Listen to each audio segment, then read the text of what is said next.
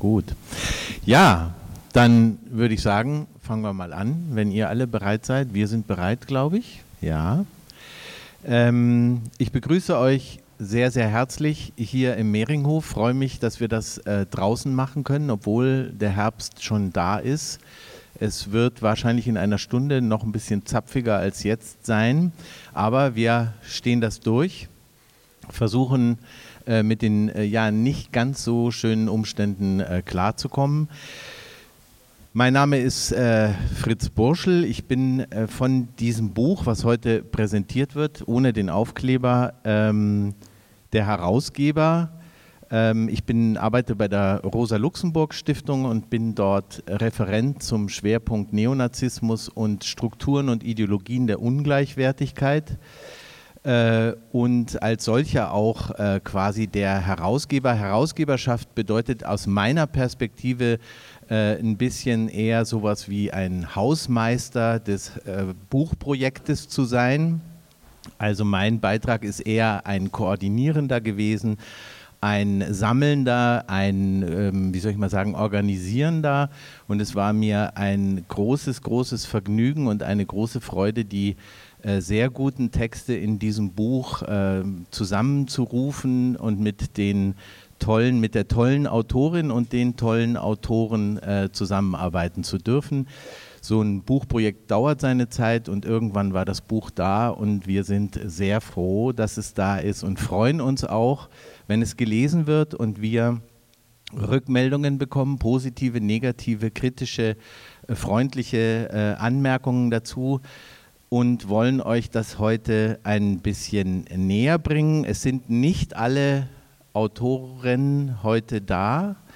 Ähm, natürlich äh, fehlt Roger Griffin, der, wenn ich das mal so ein bisschen pathetisch sagen darf, große Faschismusforscher aus Großbritannien. Das wäre vom Aufwand her doch sehr, sehr äh, krass gewesen. Und er ist auch kein ganz junger Mann mehr. Das heißt, äh, er gehört zu äh, Risikogruppen dazu. Und wir haben also deswegen davon abgesehen, äh, ihn einzufliegen. Ähm, ich hoffe aber, dass wir ihn vielleicht äh, digital zu einer nächsten Veranstaltung dann durchaus äh, dabei haben. Er ist auch derjenige, der dem Buch quasi über seinen Beitrag den Titel gegeben hat. Was es damit auf sich hat, darauf kommen wir gleich noch zu sprechen. Ähm, wer sich noch entschuldigt hat, ist Felix Korsch. Ähm, ähm, das ist schade, das wäre schön gewesen, wenn wir heute alle Beiträge äh, hier vertreten gehabt hätten. Aber da sind Natascha Strobel, darüber freue ich mich besonders, aus Österreich, äh, Felix Schilk und Volkmar Wölk.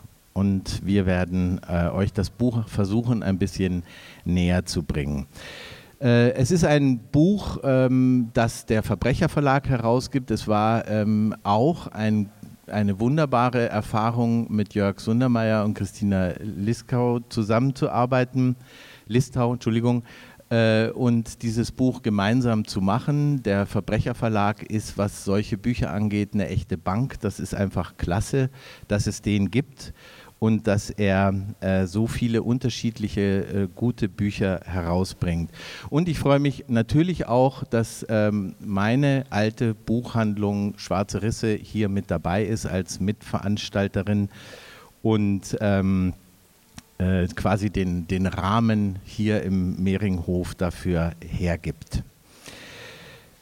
Nochmal ganz kurz zu meiner Rolle. Der Hausmeister ist natürlich auch derjenige, der sich alle äh, Schelte einsammeln muss, was äh, die üblichen äh, Druckfehler, ähm, Tippfehler oder auch Redigierfehler angeht. Das ziehe ich mir an. Wir haben uns alle Mühe gegeben, aber wir haben schon einzelne Sachen entdeckt. Ähm, seid gnädig mit uns, äh, wenn ihr solche Dinge entdeckt. Sowas passiert. Selbst beim dritten Durchlesen überliest man ganz bestimmte Dinge. Ihr werdet vielleicht schon ganz am Anfang das eine oder andere entdecken, wo ihr schmunzeln müsst. Nur so als Ankündigung. Ja, und eigentlich wollte ich den Abend ganz anders anfangen, eigentlich so ein bisschen entspannt und gut gelaunt, aber das vergangene Wochenende hat einem die Laune gründlich verdorben.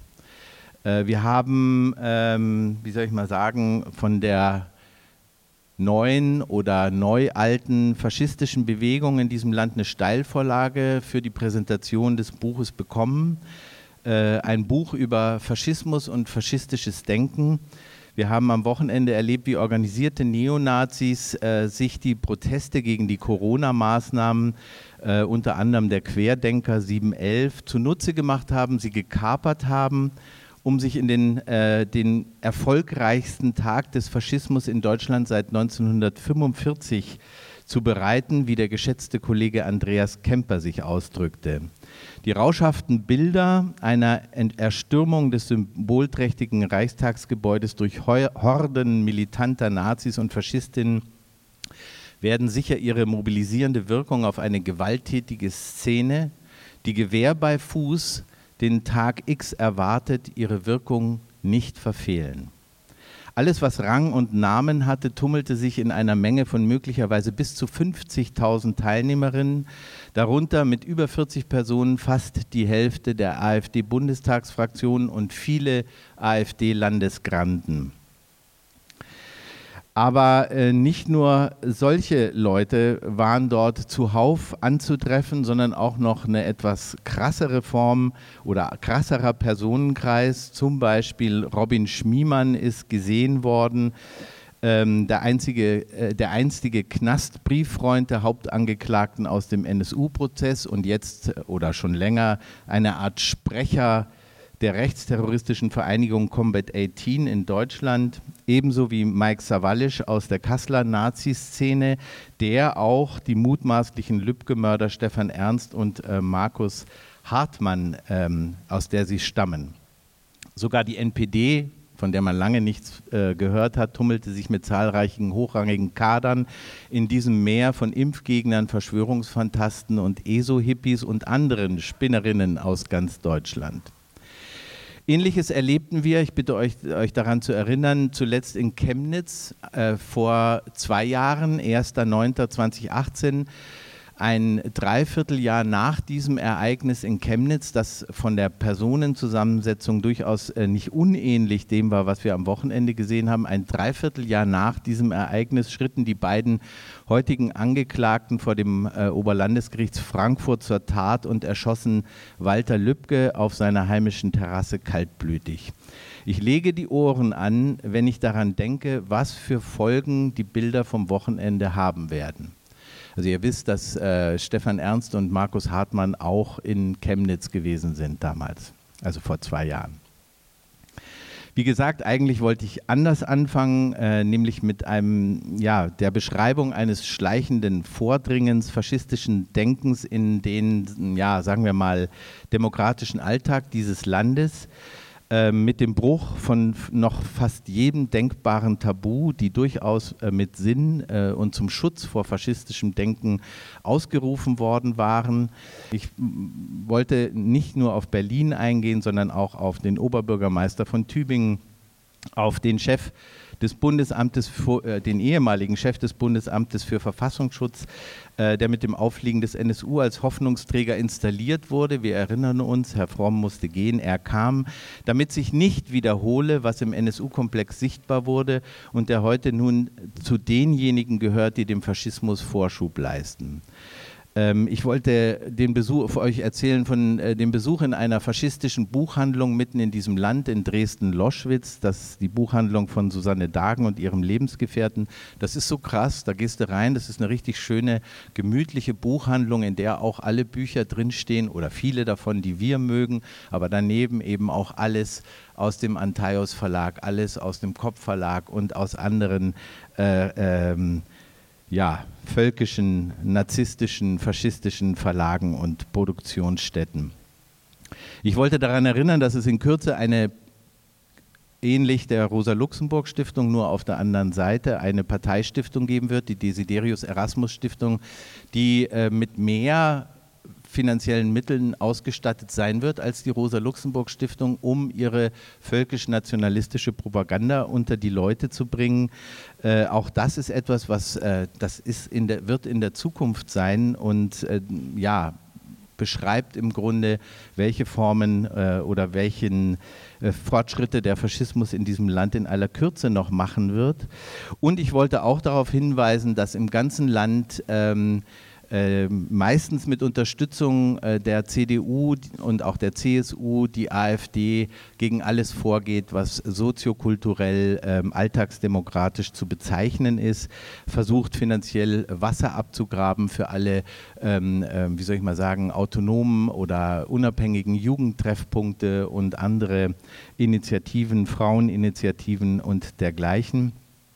Und ich äh, wollte euch erzählen, was natürlich, wie ihr schon merkt, viel zu weit geführt hätte und den, den Abend alleine schon gefüllt hätte, vom Prozess in Magdeburg vor dem Oberlandesgericht Naumburg, was am, äh, in Magdeburg tagt, wo es um den antisemitischen Anschlag äh, von Halle geht, am 9. Oktober vergangenen Jahres was man dort zu hören bekommt, äh, unter anderem von dem Täter, der sich selbst verteidigt und äh, viel, sehr viel äh, Redezeit bekommt, aber auch von seinem familiären Umfeld, wo einem auf einmal klar wird, dass es eine ganz normale deutsche Familie ist. Die Mutter ist Ethiklehrerin, äh, Deutsch und Englisch, Grundschullehrerin, äh, und sie hat in einem Brief, den sie nach der Tat geschrieben hat an ihre Tochter, ähm, äh, der, in der Annahme, es sei das Letzte, was sie in diesem Leben schreibt, äh, scharfe antisemitische Ausfälle drin. Sie hat sogar kleine Davidsterne auf dem Brief äh, gemalt und äh, durchgestrichen. Und äh, es äh, wurde einem auf einmal klar, dass es nicht nur diesen äh, fanatischen Sohn gibt, der davon besessen ist, äh, Juden und Jüdinnen umzubringen, äh, sondern dass äh, so etwas offensichtlich äh, familiär vorhanden war als eine Denktradition, eine unterschwellige oder auch eine offene. Kurz und ungut, um zum Buch zurückzukehren und auch dann langsam zum Schluss zu kommen, äh, man meint, das eine oder andere Déjà-vu zu haben äh, im Moment äh, mehrfach. Ich erinnere auch nochmal an den Februar, die Ereignisse von äh, Thüringen am 5. Februar, wo man einen Moment lang das Gefühl hatte, ähm, äh, hier kippt was, hier kann tatsächlich irgendeine Form von Putsch stattfinden, ob nun in einem Bundesland oder sogar auf Bundesebene. Dieser Putsch hat äh, nochmal Bilder oder der bevorstehende oder ein möglicher Putsch hat nochmal Bilder geliefert am vergangenen Wochenende. Man ist äh, erinnert oder fühlt sich erinnert an Ereignisse aus den 1920er und 1930er Jahren als Mussolini das Jahrhundert des Faschismus, daher auch der äh, Übergang zu dem Buchtitel. Dieses Diktum Mussolinis, das unserem Buch den Titel verschaffte, ist Gegenstand wie gesagt, des Aufsatzes von Roger Griffin. Ich wollte eigentlich noch was daraus zitieren, aber ich denke, das führt vielleicht auch äh, zu weit.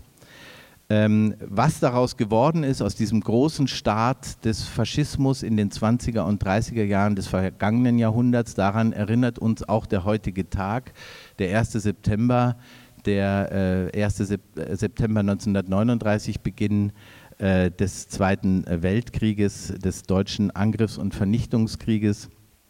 Und 88 Jahre äh, nachdem Mussolini das faschistische Jahrhundert ausgerufen hat, drängen sich die Parallelen selbst für jemanden auf, der unhistorischen Vergleichen an sich ähm, abhold wäre. So viel zur Einführung. Ähm, wie gesagt, wer den Titel erklärt haben möchte, auch nochmal äh, den äh, Aufsatz von Roger Griffin äh, lesen, den ich sehr lesenswert finde. Natürlich, es ist ja, es ist in dem Buch drin. Ich finde das ganze Buch sehr lesenswert und freue mich, wie gesagt, ich äh, betone das nochmal, dass äh, Natascha sich auf den Weg hierher gemacht hat.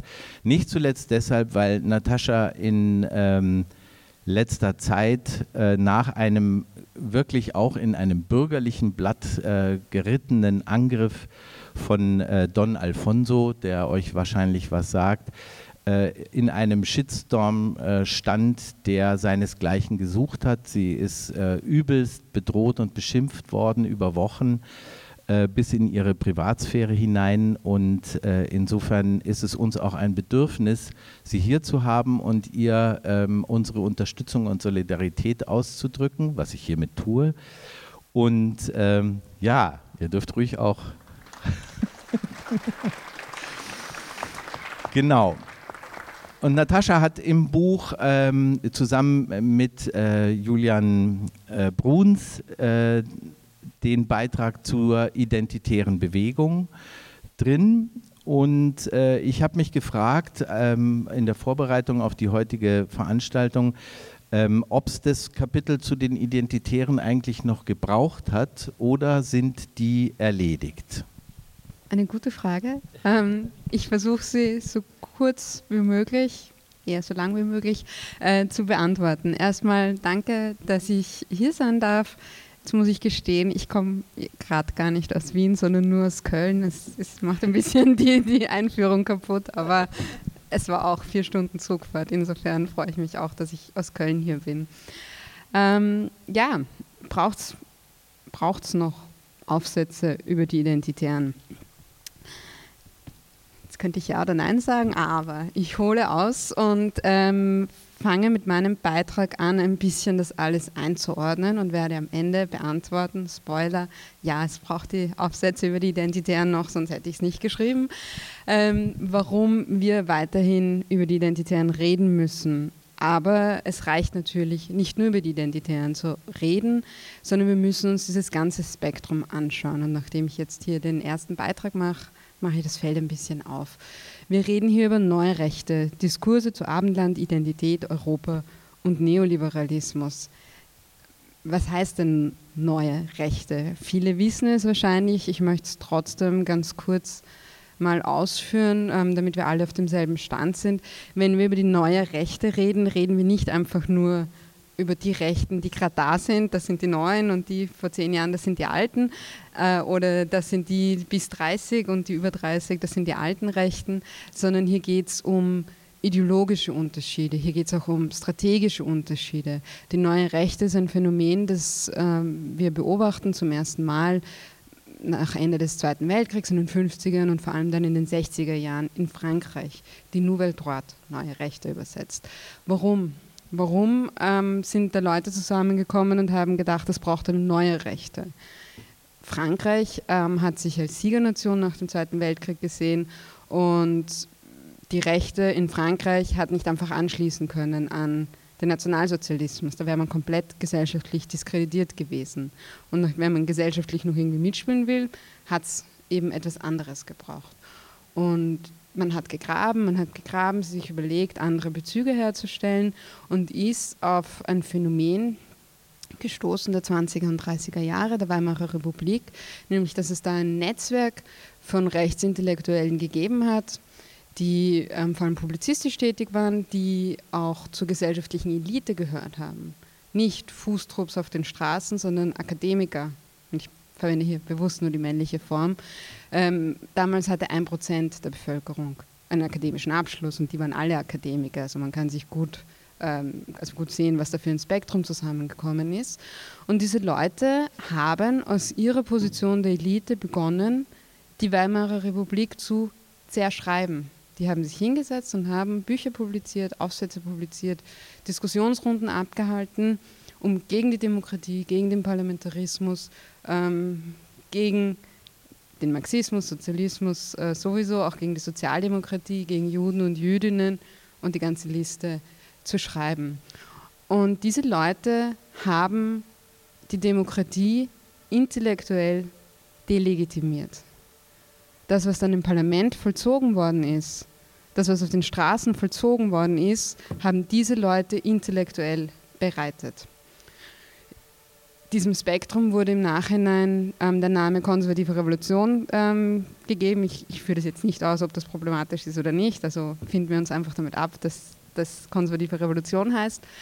Äh, und es waren Leute wie Karl Schmidt, Ernst Jünger, Arthur Müller-Vandenbrock, ähm, Edgar Julius Jung, die, ähm, ja, also die durchaus unterschiedlich waren, auch dem Nationalsozialismus durchaus unterschiedlich gegenübergestanden sind aber nie ein grundlegend, ein, nie ein grundlegend ideologisches Problem hatten mit Nationalsozialismus. Sie haben sich vor allem am Masseaspekt des Nationalsozialismus gestört. Das heißt, da, wenn da so viele Leute zusammenkommen und dann sind das vielleicht auch noch so Prolos, oh, das wollten sie nicht, sondern sie wollten äh, die Elite sein, ähm, die quasi auch in ihren elitären Status behält und bestimmen kann.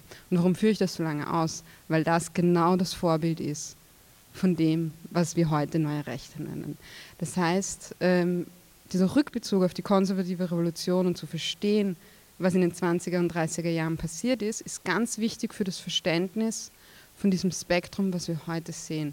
Das sind nicht Leute, die unbedingt in die Parlamente wollen, sondern das sind Leute, die einen intellektuellen Bürgerkrieg führen wollen. Und da beziehen sie sich eben nicht nur auf die konservative Revolution, das ist eben über Frankreich, ist die, die ähm, Autoren der konservativen Revolution dann wieder nach Deutschland, Österreich, in die Schweiz und so weiter gekommen. Das ist eine ganz lange, komplexe Geschichte, die ich euch erspare. Ähm, und sie beziehen sich vor allem auch auf einen marxistischen Theoretiker und nehmen alles weg, was demokratisch oder sozialistisch ist äh, in der Theorie und haben sich zurechtgezimmert einen Gramscianismus von rechts. Sie beziehen sich nämlich auf Antonio Gramsci, wo wir wieder bei Italien sind. Ähm, Antonio Gramsci, jetzt auch, ich mache jetzt keine politikwissenschaftliche Vorlesung, auch äh, ganz in aller Kürze. Antonio Gramsci hat ähm, seine Theorie in im, den Gefängnissen des Faschismus geschrieben, heimlich, und hat ähm, grob gesagt gesagt, in komplexen Industriegesellschaften reicht es nicht, sich einfach an die Macht zu putschen und die Macht im Staat zu übernehmen, weil da kann man sich nicht lange halten, sondern um legitim zu sein, um anerkannt zu sein von der Bevölkerung, mu müssen die Leute das auch quasi im Kopf gut finden, was man macht. Und bei Antonio Gramsci ist das eine sehr ähm, demokratisch, denn er meint, äh, alle sollen sich an diesem demokratischen Diskurs ähm, beteiligen und es muss quasi ein Mehr an Demokratie geben und man muss eben in diesen vorpolitischen Raum und wer ist dieser vorpolitische Raum? Das sind quasi der Marktplatz, die Gewerkschaften, die Kirchen, äh, überall dort, wo Leute miteinander reden, dort ähm, muss man auch für die eigene Vorstellung einer Zukunft werben und nicht nur einfach quasi ein Machtspiel im Staat führen.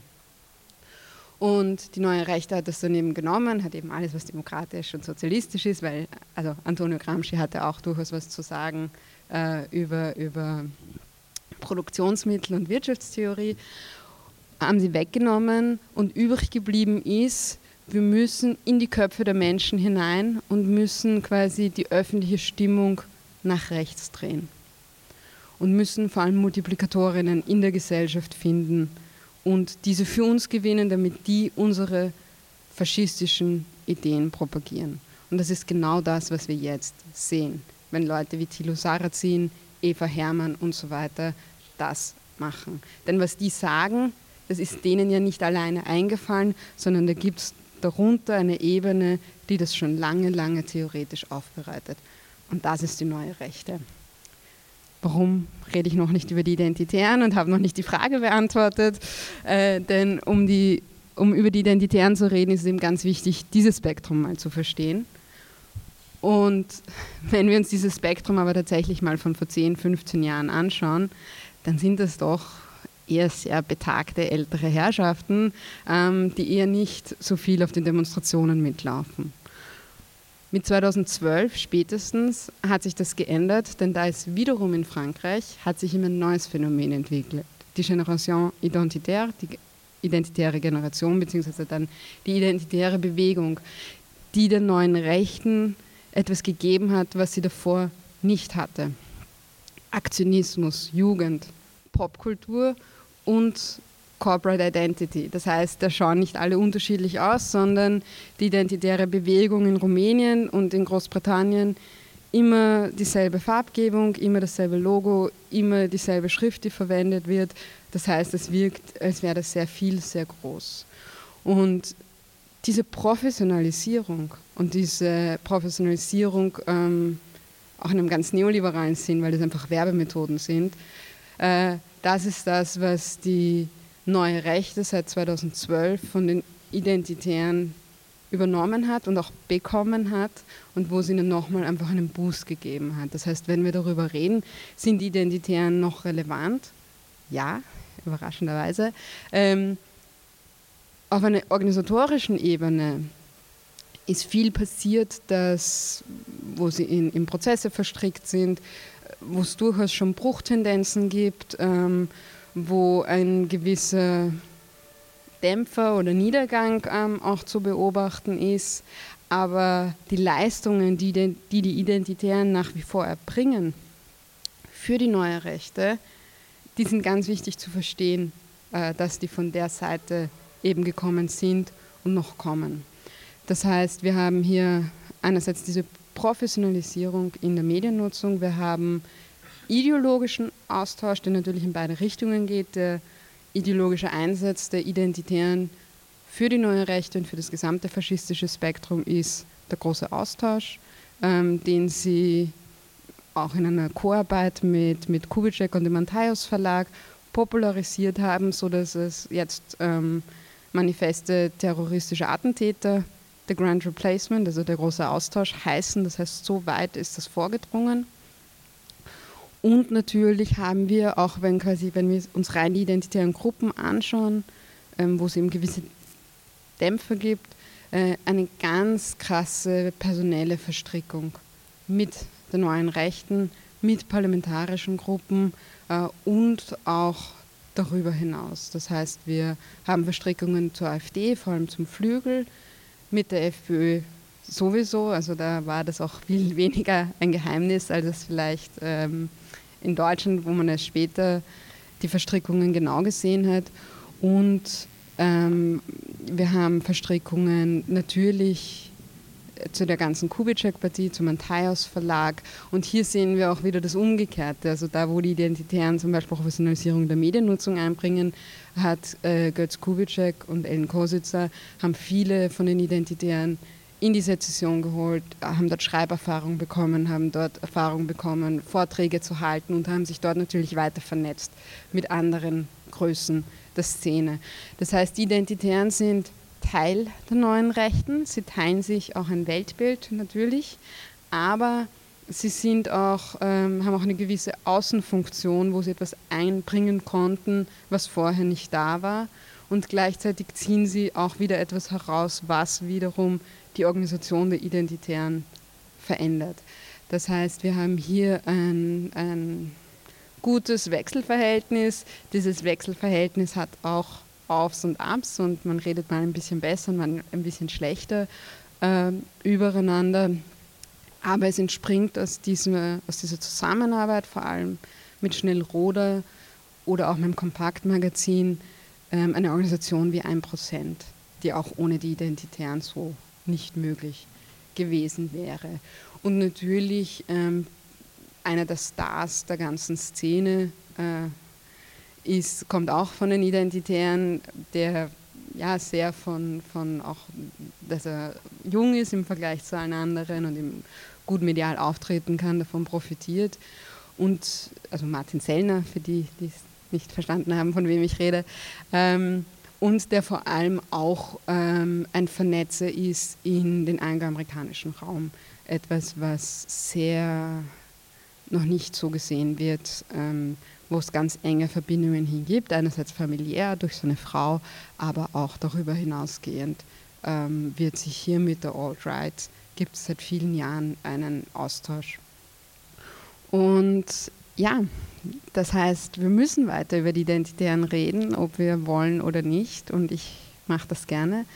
Ähm, und bin gespannt, was meine Kollegen sagen und freue mich auf die Diskussion. Vielen, vielen Dank, Natascha. Ich denke, wir machen es so, dass wenn ihr äh, Fragen habt, dass ihr euch die vielleicht notiert oder merkt und wir dann im Anschluss an die äh, drei einführenden äh, Vorträge äh, dann auch noch eine Diskussionsrunde machen, je nachdem, wie lange wir es hier in der Kälte aushalten. Ähm, es haben sich äh, wenige Leute gemeldet auf die Ankündigung dieser Veranstaltung, aber es haben sich ähm, Leute gemeldet, die äh, zu, äh, also in euren beiden Vorträgen äh, vorkommen, nämlich zum einen äh, einer der ja, aufsteigenden Stars der neurechten Denke, Benedikt Kaiser und auf der anderen Seite äh, die Jungeuropäer, also die, das sind eure Themen im Grunde genommen. Und die Aussage, die auf Twitter dazu zu, zu dieser Veranstaltung zu lesen war, war, Neoliberalismus hat überhaupt nichts zu tun mit neuer Rechter oder neurechten Denken. Und äh, tja, stimmt das etwa, Felix? Vielen Dank für den Aufhänger ähm, und hallo von meiner Seite. Ähm, genau, ich bin Felix, ich komme aus Dresden und habe in dem Buch einen Beitrag geschrieben zum Verhältnis von Neoliberalismus und neuer Rechte unter dem Titel Die soziale Frage als Ordnungsproblem. Ähm, Natascha hat es jetzt im Grunde auch schon angesprochen, dass zum Teil ähm, die identitäre Bewegung Marketingtechniken ähm, benutzt. Ähm, das könnte man jetzt, wenn man wollte, auch schon als eine Art Neoliberalisierung der Rechten ähm, bezeichnen. ich habe mir aber vor allen Dingen die die Ideologie, die Weltanschauung angeschaut. Ähm, und mich vor allem mit dem eben schon benannten Benedikt, Benedikt Kaiser auseinandergesetzt. Das ist einer, der ähm, ist Lektor im Antaios Verlag von ähm, Götz Kubitschek, ähm, kommt aus Chemnitz, war früher Neonazi, ähm, hat die Blaue Narzisse, eine Gymnast, eine so eine Penela ähm, Hochsch äh, eine Schulzeitung gegründet, ähm, die im Grunde auch relativ wichtig war, wenn ich mich recht erinnere, für die Gründung der identitären Bewegung in Sachsen und in Deutschland, ähm, die es auch immer noch gibt und die in Chemnitz schon relativ früh Nachwuchsarbeit ähm, betrieben haben. War auch so ein Dunstkreis, wo Leute ähm, ideologisch geschult haben, schreiben gelernt haben und relativ viele aus diesem Chemnitzer Umfeld ähm, sind heute ganz umtriebig in der deutschen ähm, neuen Rechten. Genau, dieser Kaiser, der hat auch, ähm, das ist nicht als Werbeblock verstehen, ich warte noch, bis das Foto gemacht ist, ganz frisch und quasi parallel zu unserer Bucherscheinung ein Buch herausgegeben im Antaios Verlag, ähm, die Solidarischer Patriotismus, ähm, die soziale Frage von rechts, was, von dem man, denke ich, noch hören wird. Ähm, das ist der Versuch, die Rechten irgendwie theoretisch zu unterfüttern und die soziale Frage zu besetzen. Ähm, vor allem den Flügel in der AfD zu stärken ähm, gegen den eher ähm, wirtschaftsliberalen Flügel um Meuthen, um Storch und um Alice Weidel.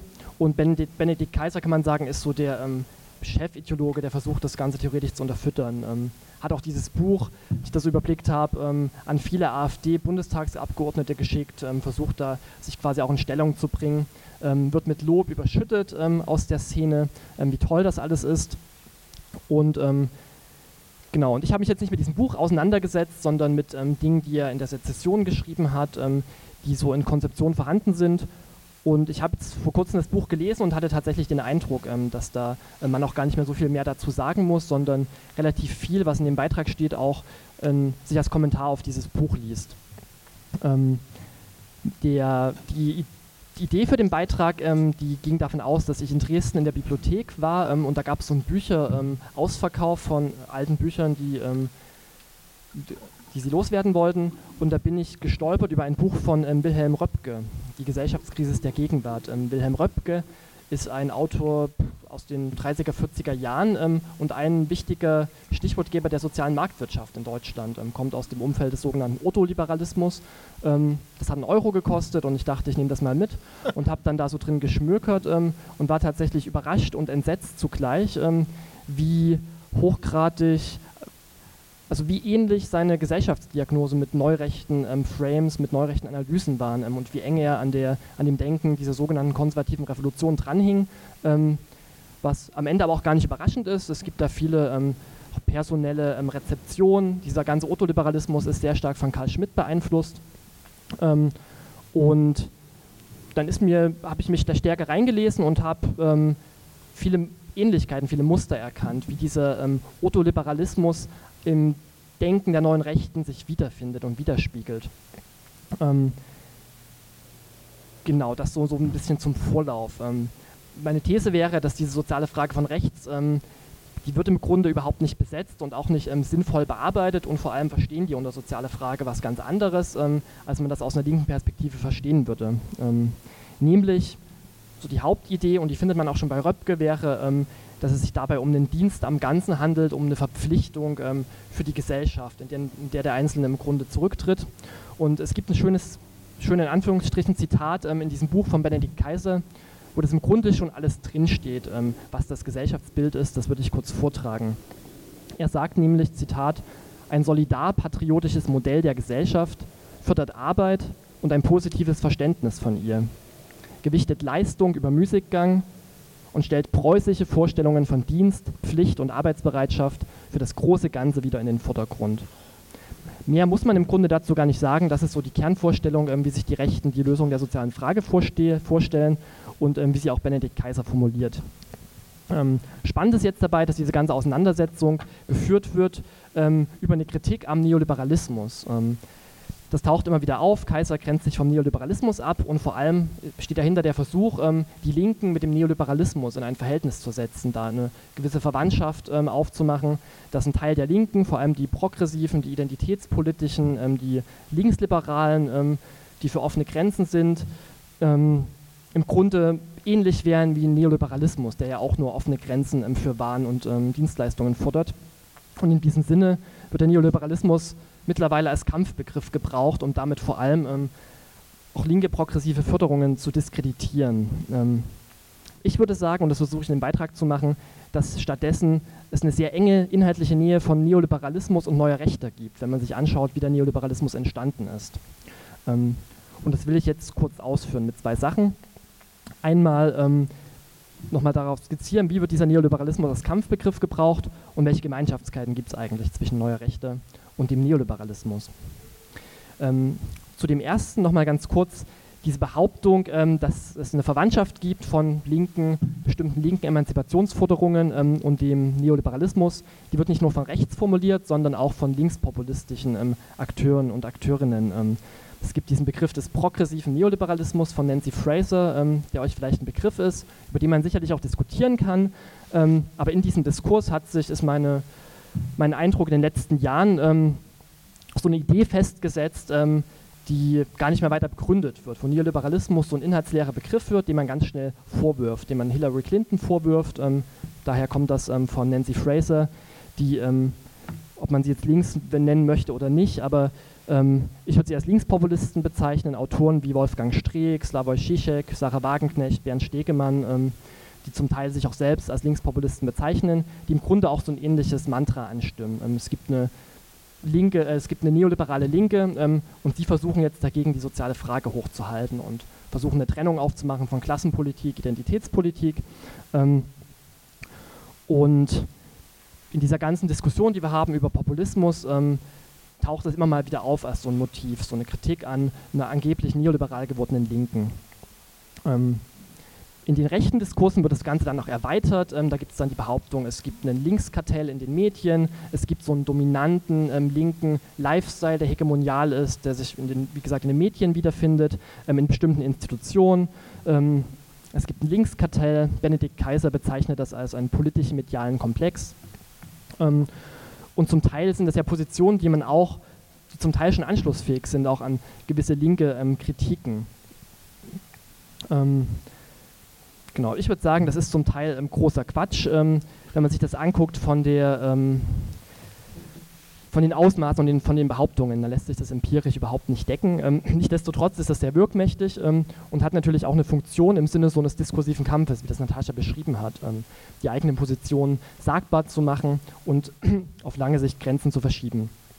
In dieser Auseinandersetzung ist der Begriff des Neoliberalismus inhaltlich total reduziert. Der wird überhaupt nicht ideengeschichtlich hergeleitet, ähm, sondern der wird nur ganz vage benutzt als so eine Idee von, es geht um eine Politik von freien Märkten, von Flexibilisierung, von Entgrenzung ähm, und das ist jetzt ähnlich wie das, was die Linken wollen, wenn sie plötzlich ähm, auch ein flexibles, ähm, befreites Subjekt wollen. Ähm, die Rechtspopulisten insofern, ähm, die bekämpfen oder nehmen zumindest rhetorischen Anspruch, diesen Neoliberalismus zu bekämpfen ähm, die Märkte wieder ähm, stärker zu regulieren ähm, und vor allem den Mittelstand zu stärken gegen die Eliten. Das ist so der Kern des Rechtspopulismus. Man kritisiert Eliten, Wirtschaftseliten, ruhig auch den Finanzkapitalismus ähm, und stellt sich als Verteidiger des sogenannten Mittelstandes hin. Das macht auch Benedikt Kaiser. Die Grundidee von Benedikt Kaiser ist, die er in diesem Buch macht, dass er eine Unterscheidung einführt zwischen Kapitalismus und Marktwirtschaft. und er sagt, könnte man so ganz plump sagen, Kapitalismus ist böse, Marktwirtschaft ist gut. Ähm Oder, und das findet sich da tatsächlich auch drin, äh, mit einem Aufgreif von einem latent antisemitischen Zitat von Karl Schmidt, dass die produktive Arbeit gut ist und alles, ähm, was auf Spekulation, auf leistungsloses Einkommen zurückgeht, ähm, schlecht ist. Und viel mehr Analyse steckt da auch nicht dahinter. Ähm, genau, Kaiser sagt nach so einem Zitat aus diesem Buch als Futterung ganz allgemein Arbeit entlohnen und würdigen, nicht Spekulation, müheloses Einkommen und bereits vorhandenes Vermögen. Und ähm, ich denke, da wird schon deutlich, ohne dass man das groß ausführen muss, dass es einen doch fundamentalen Unterschied gibt zu einer linken Kapitalismuskritik, die tatsächlich ähm, ein System in Frage stellt ähm, und die auch keinem Leistungsfetisch anhängt. Ähm, und damit würde ich jetzt nochmal auf die Gemeinsamkeiten eingehen von neuer Rechter und Neoliberalismus.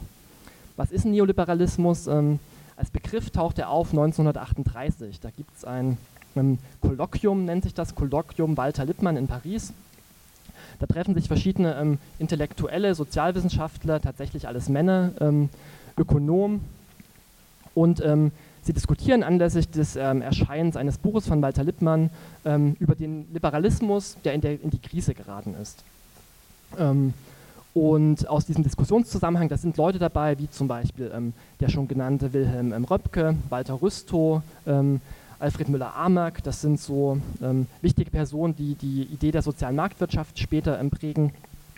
Da sind dabei Ökonomen wie ähm, Friedrich Hayek, Ludwig van Mises, die auch so als neoliberale Ökonomen bekannt sind. Da sind aber auch Soziologen dabei, wie zum Beispiel ähm, Alfred Schütz oder ähm, Aron aus ähm, Frankreich. die streiten sich da und sind sich aber zumindest einig, dass der klassische Liberalismus in der Krise steckt angesichts der Bedrohung durch den deutschen Nationalsozialismus, den Faschismus ähm, und ähm, den Sowjetkommunismus bzw. Stalinismus. Ähm, äh, in diesem Diskussionszusammenhang, der institutionalisiert sich dann zum Teil ähm, und da gehen verschiedene Strömungen hervor, unter anderem der deutsche Ordoliberalismus ähm, und eine sogenannte österreichische Schule der Nationalökonomie, da kommen Hayek her und Ludwig, Ludwig von Mises, ähm, die gehen später in die USA, haben dort Lehrstühle und da gesellt sich dann später noch Leute wie Milton Friedman dazu, die man auch ähm, kennt aus den 70er Jahren, ähm, wo der Neoliberalismus unter Reagan ähm, oder später unter Reagan nochmal so eine Renaissance erlebt und die dann auch den Nobelpreis für Ökonomie erlangen. Ähm, genau, der Grundgedanke ähm, dieser, dieser Krisendiagnose des Neoliberalismus ist folgende, dass nämlich die liberale, äh, die liberale Gesellschaft Voraussetzungen hat ähm, und von Voraussetzungen lebt, die sie selbst nicht schaffen kann. Das heißt, sie lebt von Tradition, sie lebt von ähm, Familien, die funktionieren, sie lebt von bestimmten Werten, ähm, von bestimmten ja, von bestimmten Institutionen, ähm, die sie die ganze Zeit aber untergräbt ähm, und die deshalb potenziell krisenanfähig ist. Eigentlich erstmal eine Diagnose, die durchaus auch ähm, was hat, kann man sagen. Und die Idee ist jetzt, dass der Neoliberalismus ähm, aus dieser Krisendiagnose die Konsequenz zieht, dass man die Gesellschaft wieder sekundär stabilisieren muss. Sie nennen das eine Wiederverwurzelung. Man muss quasi politische Angebote schaffen, ähm, die es ermöglichen, dass sich die Bevölkerung identifiziert mit Macht, mit Institutionen, mit Staat. Ähm, man muss ihnen Identitätsangebote geben, man muss Institutionen schaffen, die den Staat stabilisieren. Ähm, der Faschismus, habe ich neulich irgendwo gelesen, ähm, ist Identifizierung mit der Macht und genau das ähm, ist die Idee, die der Neoliberalismus hat. Grundlage des Ganzen ähm, und auch das Teilen diese unterschiedlichen Stränge des Neoliberalismus und das teilen sie auch mit der neuen Rechten, ist ein pessimistisches Menschenbild. Ähm, was heißt das? Das heißt, der Mensch, wie er gedacht wird, ähm, ist niemand, der fähig ist, die Welt zu gestalten, ähm, der vernünftig sein kann, ähm, der Utopien realisieren kann, sondern der Mensch ist etwas, ähm, das der Einbettung bedarf in etwas Größeres Ganzes, der der Unterordnung bedarf, ähm, der Institutionen braucht, einen Staat, Tradition, die ihn fesseln und hemmen ähm, und ohne die er nicht lebensfähig ist, ohne die er zu Chaos und Anarchie neigt. Ähm, und das heißt, der gesamte Neoliberalismus geht dadurch aus, ähm, dass es so einer kompensatorischen Politik bedarf, die diesen Menschen einhegt. Ähm, und die, die Krise der Gesellschaft, die Atomisierung der Gesellschaft, zu der ähm, auch eine kapitalistische Wirtschaft neigt, ähm, quasi auffängt durch eine emotionale und affektive Integration in die Gesellschaft, in ein größeres Ganzes. Ähm, das Ganze geht jetzt einher mit einer ähm, Krisendiagnose der Gesellschaft, die nutzt Begriffe wie Atomisierung, Verfall, Entfremdung, ähm, Auflösung, ähm, der Verlust von Bindungen. all das sind ja auch ähm, so Chiffren oder ähm, Themen, Motive, die man bei der neuen Rechten ganz zentral findet und das so ganz klassisch konservative Krisendiagnosen sind. Der Neoliberalismus ähm, teilt ganz viel dieser klassisch konservativen Krisendiagnosen. Und das Ganze mündet im Grunde in eine symbolische Klammer, die Dekadenz heißt. Die ähm, Wahrnehmung der Gegenwartsgesellschaft ähm, als dekadent, das ist das zentrale Motiv rechter Gesellschaftsdiagnosen, das ist die zentrale Klammer, die man bei der sogenannten konservativen Revolution findet und die man auch heute bei der identitären Bewegung empfindet. Dekadenz, was heißt das? Dekadenz heißt, ähm, der Staat, der wird zersetzt durch, ähm, durch gesellschaftliche Interessengruppen. Ist die Vorstellung, unsere Gesellschaft ist zersplittert. Es gibt ganz viele unterschiedliche Gruppen, die unterschiedliche Interessen haben, die versuchen, ihre Ansprüche anzumelden an den Staat ähm, und das zersetzt ihn. Das führt dazu, dass der Staat in einen Bürgerkrieg ähm, übergeht das führt auf jeden Fall dazu, dass der Staat nicht mehr stark ist. Die Idee ist jetzt, diese Interessengruppen ähm, zu schwächen, zu unterbinden und quasi einen starken Staat dagegen zu stellen. Ähm, Dekadenz heißt, dass soziale Hierarchien, auch das ist ein Menschenbild ähm, der neuen Rechten, Menschen sind ungleich ähm, und es ist wichtig, dass es soziale Hierarchien gibt, dass es oben und unten gibt.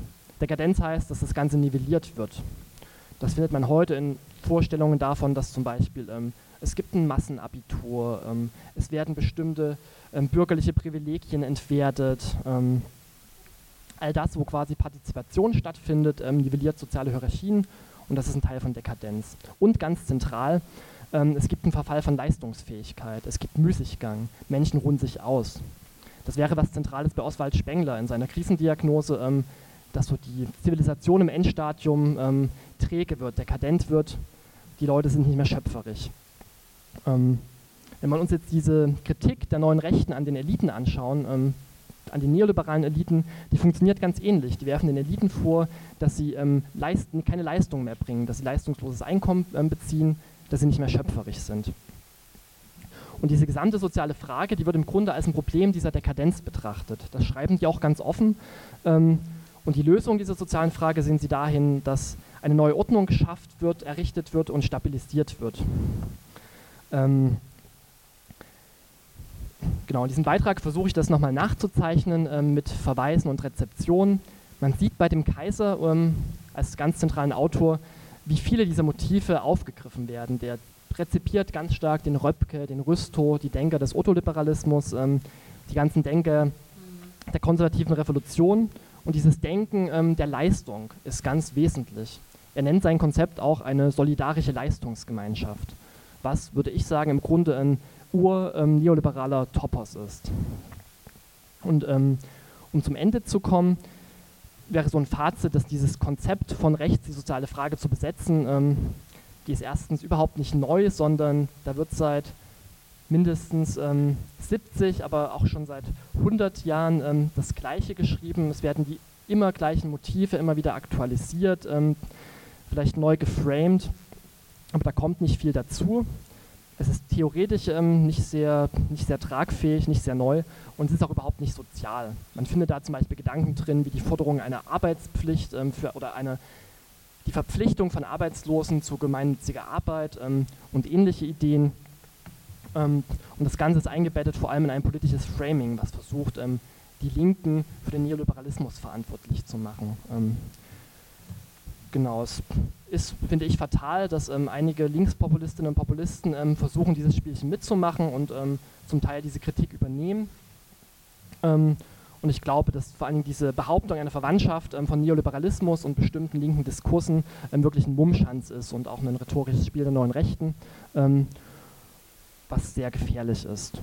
Und damit genau würde ich schließen und überleiten zu Volkmar, der in diesem Buch ähm, im Grunde eine ganz ähnliche These hat, dass nämlich die neue Rechte alter Wein in neuen Schläuchen ist, wo diese, viele dieser Motive immer und immer und immer wieder aufgewärmt werden. Ja, vielen Dank.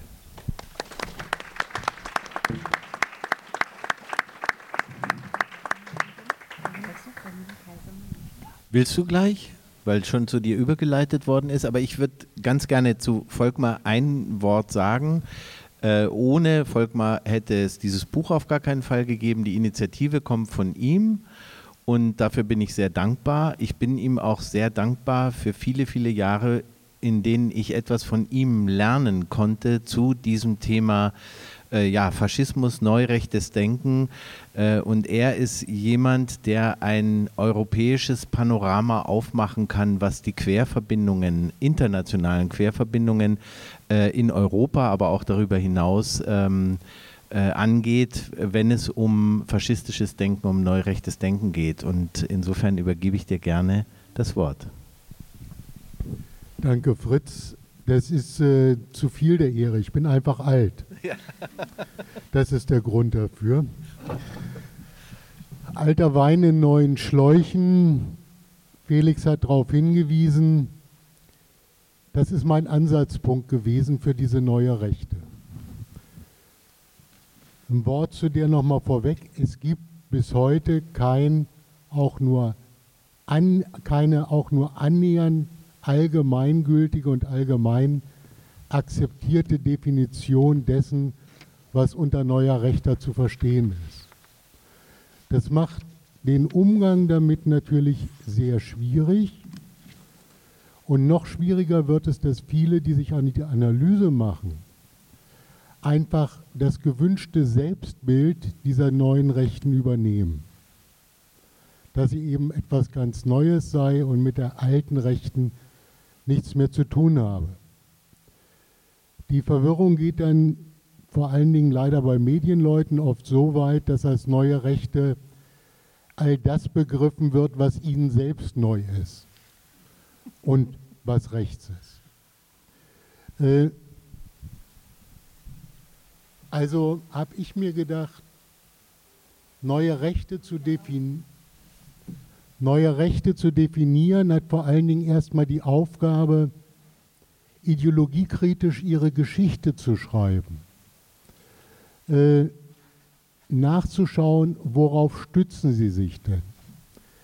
Felix hat das in seinem Beitrag gemacht, äh, vor allen Dingen jetzt auf diesen Bereich der sozialen Frage und hat eben auch die Übergänge zu manchen Erscheinungen heute, die sich als links verstehen mit dargestellt.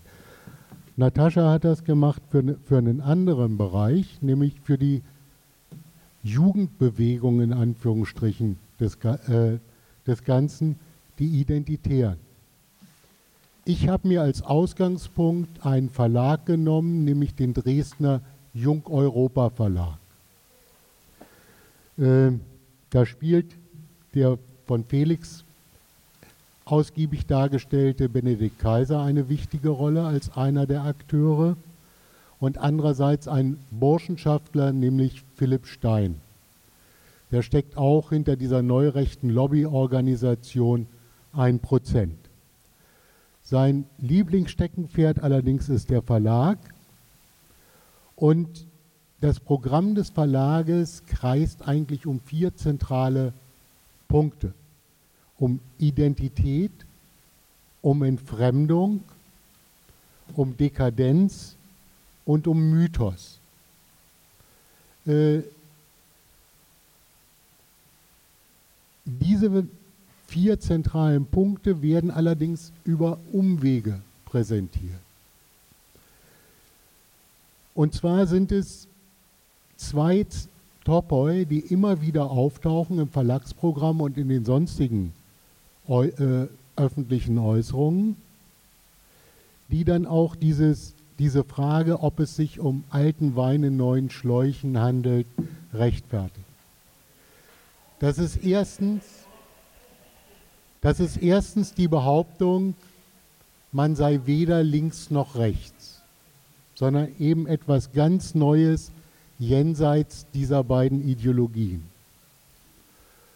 Und zweitens wird er für die extreme Rechte bisher typische Nationalismus ersetzt durch eine Ideologie, die sich scheinbar jenseits des Nationalismus befindet und die wiederum janusgesichtig ist, nämlich eine Europa-Ideologie, der gleichzeitig entspricht ein intensiver Regionalismus. Alter Wein in neuen Schläuchen. Ich gehe jetzt tatsächlich mal ein Stück zurück, um es deutlich zu machen. Dieses weder links noch rechts. Worauf stützt sich das? Wo sind die Wurzeln dieses Begriffes. Äh, ein israelischer Faschismusforscher, nämlich Sef Sternel, auch dessen Werk, ich mache hier mal wieder einen kleinen Werbeblock, Jörg, äh, dank, äh, dankenswerterweise vom Verbrecherverlag veröffentlicht, eine Einführung namens faschistische Ideologie. Der verweist auf eine Gruppe in Frankreich, die im Jahr 1911 entstanden ist, den Cercle Proudhon benannt nach dem anarchistischen Theoretiker Pierre-Joseph Proudhon. Was war das für eine Gruppe? Die Idee zur Gründung dieses Denkzirkels, auch da eine Ähnlichkeit zur neuen Rechten, hatte der Führer der damals größten antidemokratischen nationalistischen Organisation in Frankreich, Charles Maurras, es handelte sich um die Action Française, die hatte zwar einen starken Zulauf, war aber weit davon entfernt, die Macht übernehmen zu können. Es fehlte einiges. Und die stellten fest, ja, wenn wir uns als integrale Nationalisten verstehen, also als Menschen, die sagen, alles andere leitet sich aus diesem Ideal der Nation ab, dann können wir eigentlich nicht zulassen, dass ein Drittel der Nation aus der Nation ausgegrenzt wird, nämlich sozial ausgegrenzt wird. Integrale Nationalisten sind wir nur dann, wenn wir die soziale Frage für uns entdecken. Und das können wir nur, indem wir uns mit den Vertreterinnen und Vertretern, die für die soziale Frage kämpfen, für die Lösung der sozialen Frage kämpfen, verbünden. Und sie fanden tatsächlich solche Verbündete im Cercle Proudhon. Und dabei handelte es sich um führende Intellektuelle aus der größten französischen Gewerkschaft der noch heute bestehenden CGT.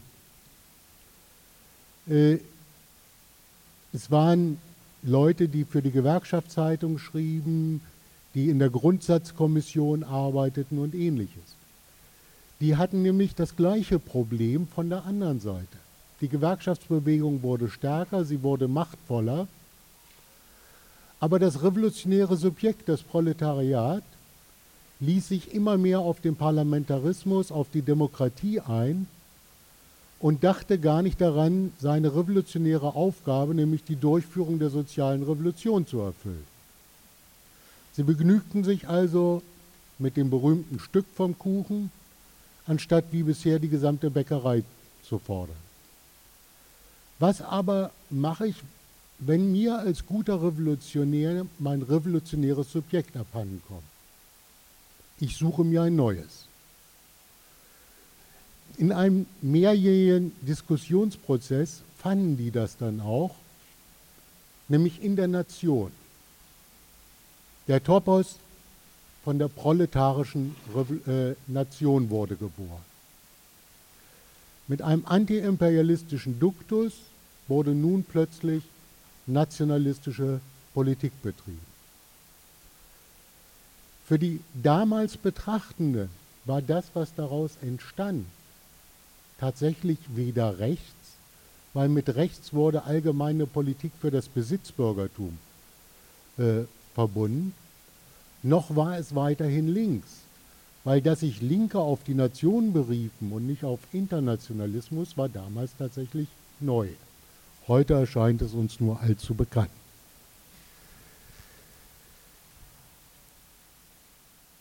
Ich mache mal einen Sprung ins Heute aus aktuellem Anlass.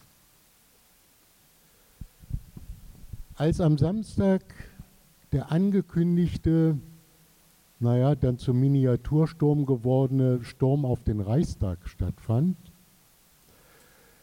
hatte das seine direkte Ursache in der Rede einer bis dahin weitgehend unbekannten Heilpraktikerin aus dem tiefsten Westen, aus dem Aachener Umland. Nicht gerade mit dem Erscheinungsbild, dem typischen Erscheinungsbild, was uns unser Vorurteil von der extremen Rechten liefert, sondern schön alternativ gekleidet und mit Dreadlocks. Und die sagte in ihrer Rede, ich zitiere, Sie alle dort, sie haben alle dort gestanden für den Frieden und die Freiheit. Da ging es nicht um links oder rechts, das ist eh etwas, was ich nicht verstehen kann. Diese Unterscheidung ist eine Spalterei, die von der Regierungsseite kommt. Und über einen Polizisten, der sie kontrollieren wollte, dann, ich, dem habe sie gesagt, ich bin privat hier als Souverän. Sie haben keine Legitimation. Ich nehme Sie in private Haftung, wenn mir etwas passiert. Hört sich ziemlich durchgeballert an, ist es meiner Meinung nach auch. Und hat trotzdem was mit dieser neuen Rechten zu tun und diesem alten, neu, immer wieder neuen Topos des weder links noch rechts. Worum handelte es sich bei diesen Demonstrierenden vom Samstag? Handelte es sich um unterschiedliche oder gar gegensätzliche Spektren, wie ein Teil der Medien behauptete, oder um eine gefährliche Querfront, wie ein anderer Teil der Medien schrieb, um eine heterogene extreme Rechte, wie es der geschätzte Kollege David Begerich äh, als Vorschlag ins Spiel brachte, handelte es sich, um Benedikt Kaiser mal wieder zu zitieren, um die berühmte Mosaikrechte oder um eine Lebensreformbewegung 3.0, wie der Kollege Titus, äh, Lucius Teitelbaum vorschlägt. Was können wir den Worten dieser Frau Tamara K. entnehmen? Erstens, eingangs vereinigt sie die Beteiligten mittels zweier mächtiger Fahnenwörter. Frieden und Freiheit. Zweitens, beide werden im allgemeinen Verständnis als so wichtig angesehen, dass auch dass ihre Erlangung oder ihr Erhalt auch Regelverletzungen und ansonsten als kriminell angesehene Handlungen rechtfertigt. Also man erteilt sich von vornherein die Absolution durch den Gebrauch dieser beiden Wörter. Drittens, beide Begriffe sind von ihrem Bedeutungsinhalt her leer. Das heißt, dass jede, jeder sie beliebig mit seinem, mit seinem persönlichen Inhalt füllen kann. Alle Beteiligten aber gleichzeitig davon ausgehen, dass die anderen das Gleiche darunter verstehen. Viertens, sie verstärkt diesen Einheitsdiskurs durch die Beteuerung, dass es dabei nicht um die politischen Richtungen links oder rechts gehe und diese ohnehin irrelevant seien. Fünftens, die abgelehnte Dichotomie sei erzeugt durch die Regierung, also durch jene Kräfte, gegen die man sich wendet, in quasi einer Notwehrsituation. Sechstens, diese Regierung und ihre Organe sind illegitim. Die Legitimität liege beim Souverän, dem Volk, was immer das auch sein mag. Siebtens, jede Form von Widerstand dagegen ist folglich legitim. Wenn ich das so erzähle und so übersetze, was sie in ihren dürren Worten gesagt hat, wird deutlich, dass es sich um nichts anderes handelt als um einen Bürgerkriegsdiskurs. Und dieser Bürgerkriegsdiskurs, dieser Wille nach einer grundlegenden Veränderung der herrschenden Verhältnisse, eint die neue Rechte und macht genau die möglichen Übergänge. Ich sage nicht, dass diese bereits komplett vollzogen sind, zu den Demonstrierenden vom Samstag deutlich. Nun ist festzustellen, dass genau jene Behauptung, man sei weder links noch rechts, sowohl links als auch rechts, man verkörpere eine Ideologie, die für das Ganze stehe und über links und rechts hinausweise, genau eben zurück zu den historischen Wurzeln des Faschismus führt. Und es ist festzustellen, dass genau diese Behauptung zugleich am Beginn der Ideologie der neuen Rechten steht und diese bis heute wie ein roter Faden durchzieht. Genau das belege ich und unterstreiche ich in meinem Buchbeitrag dann mit zahlreichen Beispielen eben von 1911 bis heute. Wobei ich Tamara K. natürlich noch nicht dabei kann. Jede minoritäre politische Bewegung ist bei Strafe des Scheiterns und der Bedeutungslosigkeit dazu gezwungen, Anschlussfähigkeit in andere politische Spektren zu finden, die nicht gleichermaßen der gesellschaftlichen Ausgrenzung unterliegen.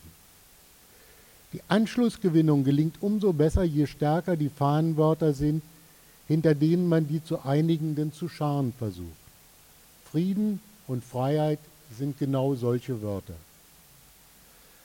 Das in seiner Bedeutungs Bedeutung auch für die Faschismusforschung gar nicht zu überschätzende Buch Der 18. Brumaire des Louis Bonaparte von Marx beginnt mit den Worten, Hegel bemerkte irgendwo, dass alle großen weltanschaulichen Tatsachen und Personen sich sozusagen zweimal ereignen. Er hat vergessen hinzuzufügen, das eine Mal als Tragödie, das andere Mal als Farce. Zitat Ende. Bei ihm kommt die Tragödie zuerst und die Farce zuletzt. Vielleicht ist das aber auch manchmal umgekehrt. Dann hätte ich persönlich vor 40 Jahren nämlich die Farce miterlebt, nämlich die Gründungsphase der Grünen.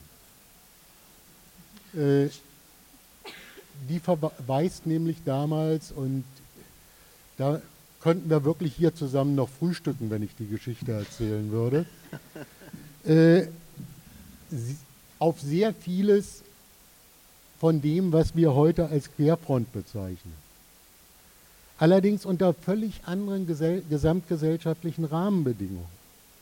Ich will an dieser Stelle nur daran erinnern, dass etliche der Vorbereitungsgespräche zur Gründung der sonstigen politischen Vereinigung Die Grünen, so hieß das damals, Partei wollte man nicht sein, im Collegium Humanum der Holocaust-Leugnerin Ursula Haferbeck und ihres Mannes Werner Georg Haferbeck, der zum Stab von Rudolf Hess gehörte, stattfand. Beide waren Anthroposophen, beide waren Gründungsmitglieder der Grünen. Auch aus diesem Spektrum der Anthroposophen, der Esoterik, finden wir genau heute in den Demonstrierenden von Samstag eine ganze Reihe wieder. Die damaligen Fahnenwörter waren Rettung des Friedens und Rettung der Umwelt. Letzteres ist dank Fridays for Future, den Klimawandelleugnern in den eigenen Reihen und wegen der Geschichte der Grünen nicht mehr brauchbar. An seiner Stelle ist die Rettung der Freiheit getreten. Der Kampf gegen die Merkel-Diktatur, die Corona-Diktatur oder wie auch immer man das nennt. Nach der Farce jetzt also die Tragödie. Ich wage keine Prognose.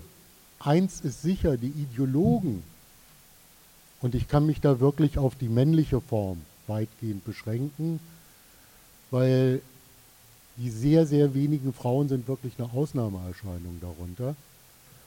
Unter den 34 Gründungsmitgliedern der Urorganisation der neuen Rechten des Gräs befand sich keine einzige Frau.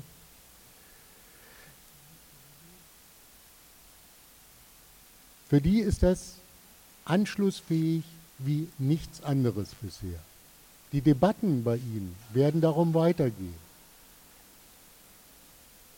die Anknüpfungspunkte, nämlich ein über den Nationalismus hinausweisendes europäisches Gesamtkonzept und die Parole, wir sind weder links noch rechts, ist allerdings seit 100 Jahren durch die gesamte Geschichte des, der, des Faschismus oder der Faschismen unverändert geblieben und die ideologische Quelle der heutigen neuen Rechten.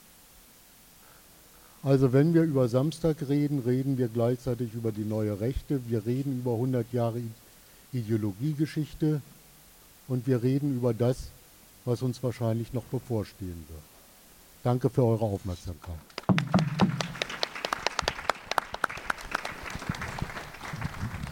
Vielen herzlichen Dank euch allen dreien für eure einführenden Worte, die, glaube ich oder hoffe ich, deutlich gemacht haben, dass es sich lohnen wird, das Buch tatsächlich auch zu lesen, was wir da produziert haben.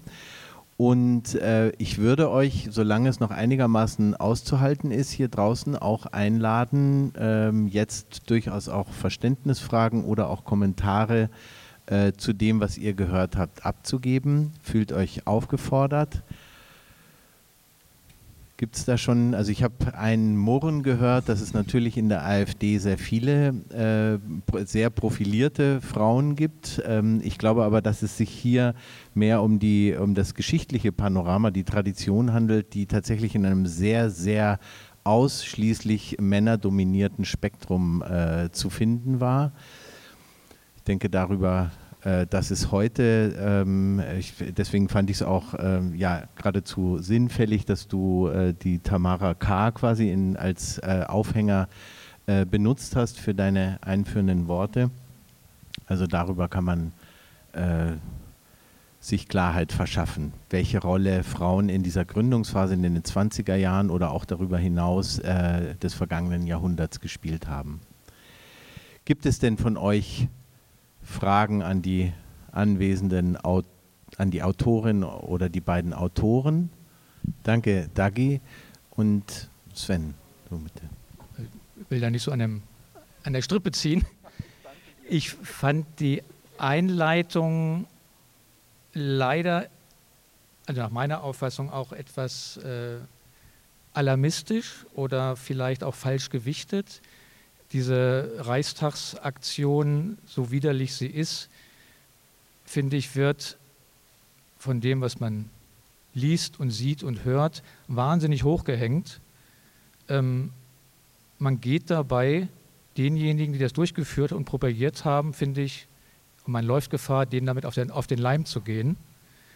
Ich fand schlimmer, welches Spektrum sich da wieder zusammengefunden hat nach dem 1. August. Das war ja ein ganz ähnliches, auch wenn ich diesmal fand, diese Reichsbürgerszene und auch offene Neonazis waren viel, viel stärker vertreten. Vielleicht auch ergänzend zu dir, Tamara K. ist ja vielleicht nur eine verwirrte Einzelperson, aber wenn der Hauptprotagonist, Ballweg heißt er, glaube ich, oder einer der Hauptprotagonisten auf der Abschlusskundgebung entgegen den bisherigen Beteuerungen, sie wollen das Grundgesetz verteidigen, was ja Propaganda war, es jetzt quasi für abgeschafft erklärt und diesen pseudo-plebiszitären Charakter schafft. Das ist ja, finde ich, noch viel mehr dieses Drehbuch eines, eines Bürgerkrieges und das eben auf der Hauptbühne, auf der, äh, im Hauptredebeitrag bringt. Ne? Und deswegen finde ich, diese, diese Reichstagsnummer ähm, wird zu hoch gehängt. Ich finde auch, ähm, so widerlich wie auch die Ereignisse in Thüringen waren, also ich habe eine andere Vorstellung, was mit einem Putsch gemeint ist oder was ein Putsch beinhaltet. Ähm, ich finde die, wenn wir schon über immanente Gefahren für dieses System oder auch für uns natürlich reden, dann sind, ähm, habe ich heute aus, dem Tagesspiegel oder gelesen, glaube ich, von denen ist es doch schlimmer, äh, wenn das faschistische KSK-Ausbilder gibt und Mitglieder im KSK, wenn es Eliteeinheiten bei der Polizei gibt, die 50.000 Schuss Munition sammeln und rechte bewaffnete Netzwerke bilden und äh, wenn es auch dann noch äh, Polizisten gibt, die eben die Daten der vermeintlichen oder realen äh, politischen Gegner ausspähen und dann für ihre eigenen Aktionen benutzen. Man muss das nicht gegeneinander ausspielen, aber ich denke, man muss es auch gewichten. Ich fand es trotzdem auch etwas alarmistisch, was an Wirkungskraft oder an Bedrohung ist oder an, auch mal an, an Quantität. Äh, es werden einige noch wissen, dass es auch in der alten BRD nach repräsentativen empirischen Erhebungen immer um 12, 13 Prozent der Bevölkerung mit einem geschlossenen rechtsextremistischen Weltbild gegeben hat. Daran hat sich, glaube ich, auch wenig geändert. Und wir werden natürlich immer aufmerksamer darauf, ich auch, wenn die nicht mehr ähm, SPD, CDU, FDP oder Grüne wählen oder seit langem auch äh, Linkspartei, sondern wenn sie sich jetzt in einer offenen äh, rechtsradikalen, rechtsextremistischen Partei wie der AfD sammeln und bei solchen Veranstaltungen am äh, Wochenende organisieren. Aber gegeben hat es die leider schon, schon immer. Ne? Sie drücken sich jetzt nur anders aus und das ist natürlich dann auch eine, eine andere Gefahr, das ist auch klar. Vielleicht noch ein kurzer, sollte auch nicht im Zentrum stehen, zu Felix heißt du, glaube ich, ne? Ja. Ähm, ja, die Linke und der Neoliberalismus oder das so eindeutig zurückweisen, ähm, kommt darauf an, wie man links vielleicht definiert oder was man für links hält. Also ich halte ja die Linkspartei nicht unbedingt für eine linke Partei, aber was die uns hier in den Nullerjahren in ihrer Senatsbeteiligung an Privatisierung neoliberaler Privatisierung eingebrockt hat. Davon redet heute ja leider kaum noch jemand. Es wird ja so getan, als wenn die zum ersten Mal hier im Senat sitzen würden. Das war aber mitnichten so. Und das, was in den Nullerjahren passiert ist, das hat ja auch dazu geführt, meines Erachtens jedenfalls, dass jedenfalls dies das Wählerreservoir, was die Linkspartei sich erhofft hat, unter anderem prekäre, arme und so weiter und so fort, die ja auch gar nicht mehr so sehr wählt. Aber das gehört leider auch zur historischen Wahrheit dazu, dass uns das, diese Partei hier eingebrockt hat, wo heute noch äh, wir eben auch für, auf die Straße gehen oder mit den Konsequenzen immer noch leben müssen.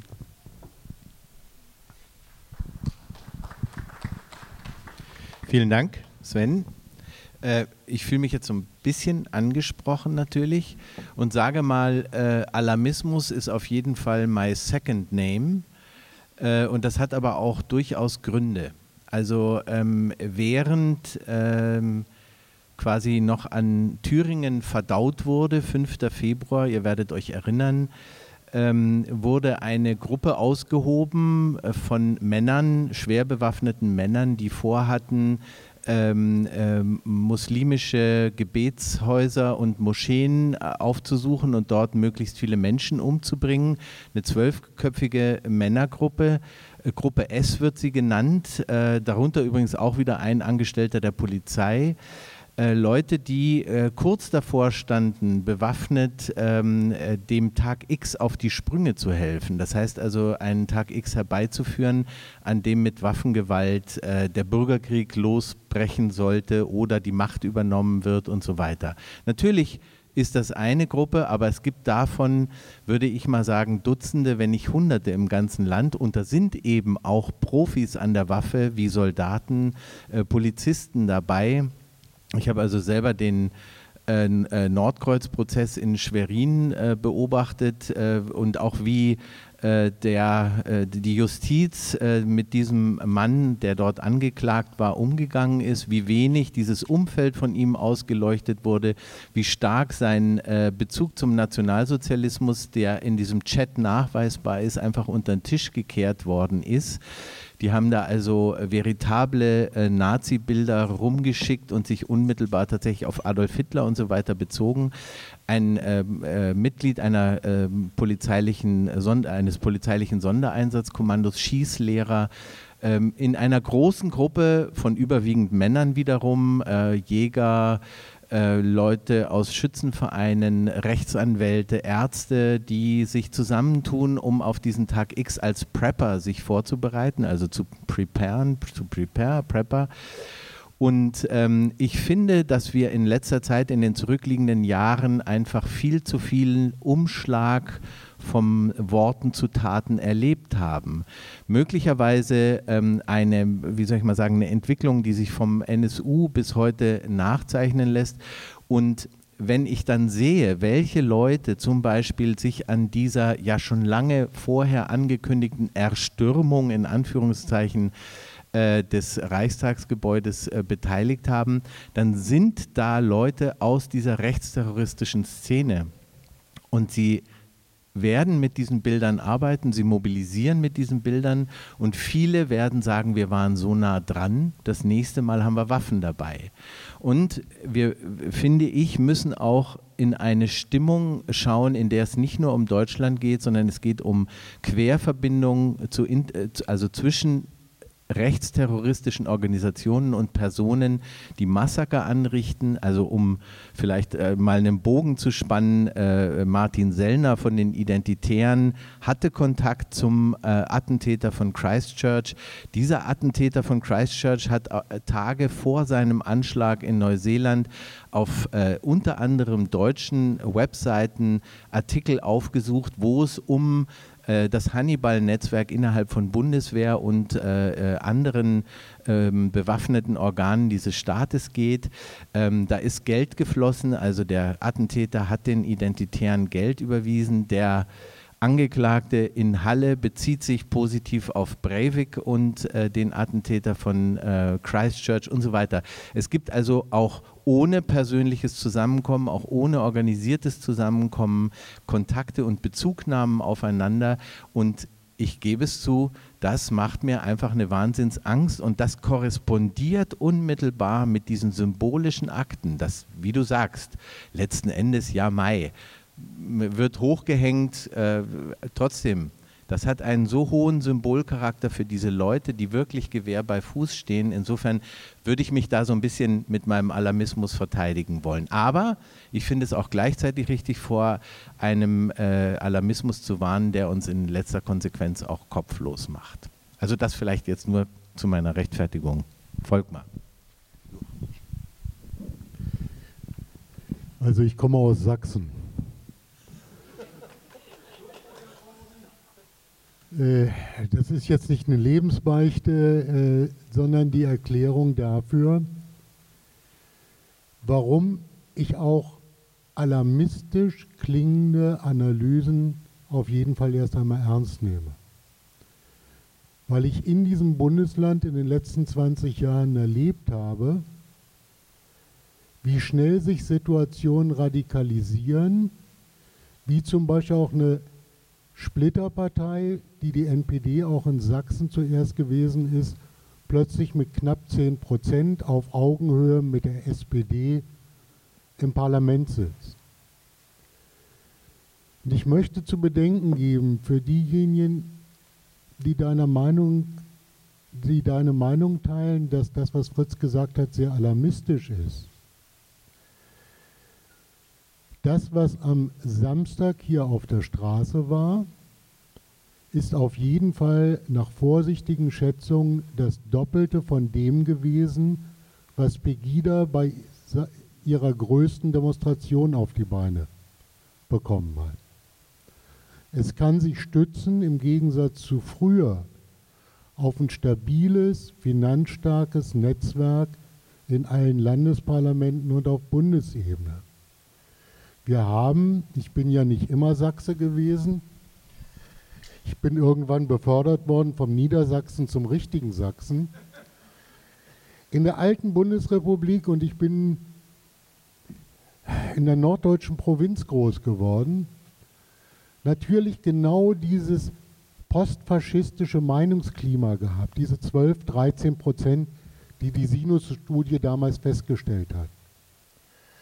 Aber diese 12, 13 Prozent konnten selbst zu den Blütezeiten der NPD niemals eine solche Wirkungsmacht entfalten, wie das heute der Fall ist.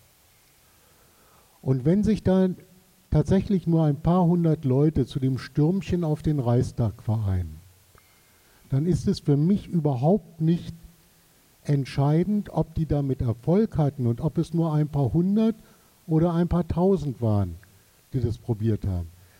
Entscheidend ist vielmehr was anderes.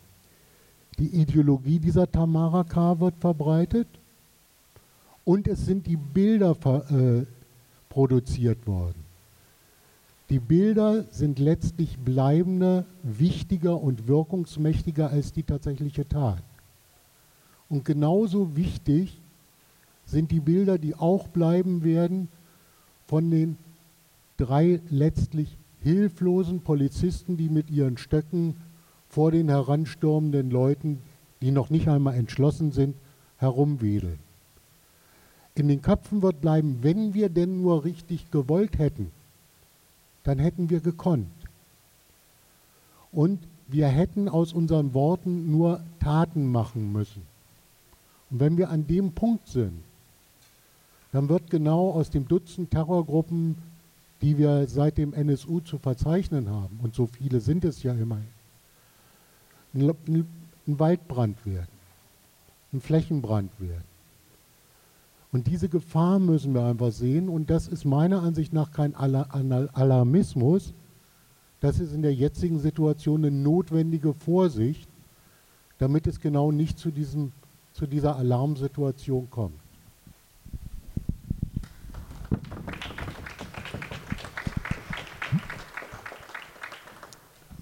Ich würde noch gerne was ergänzen, oder? Ähm,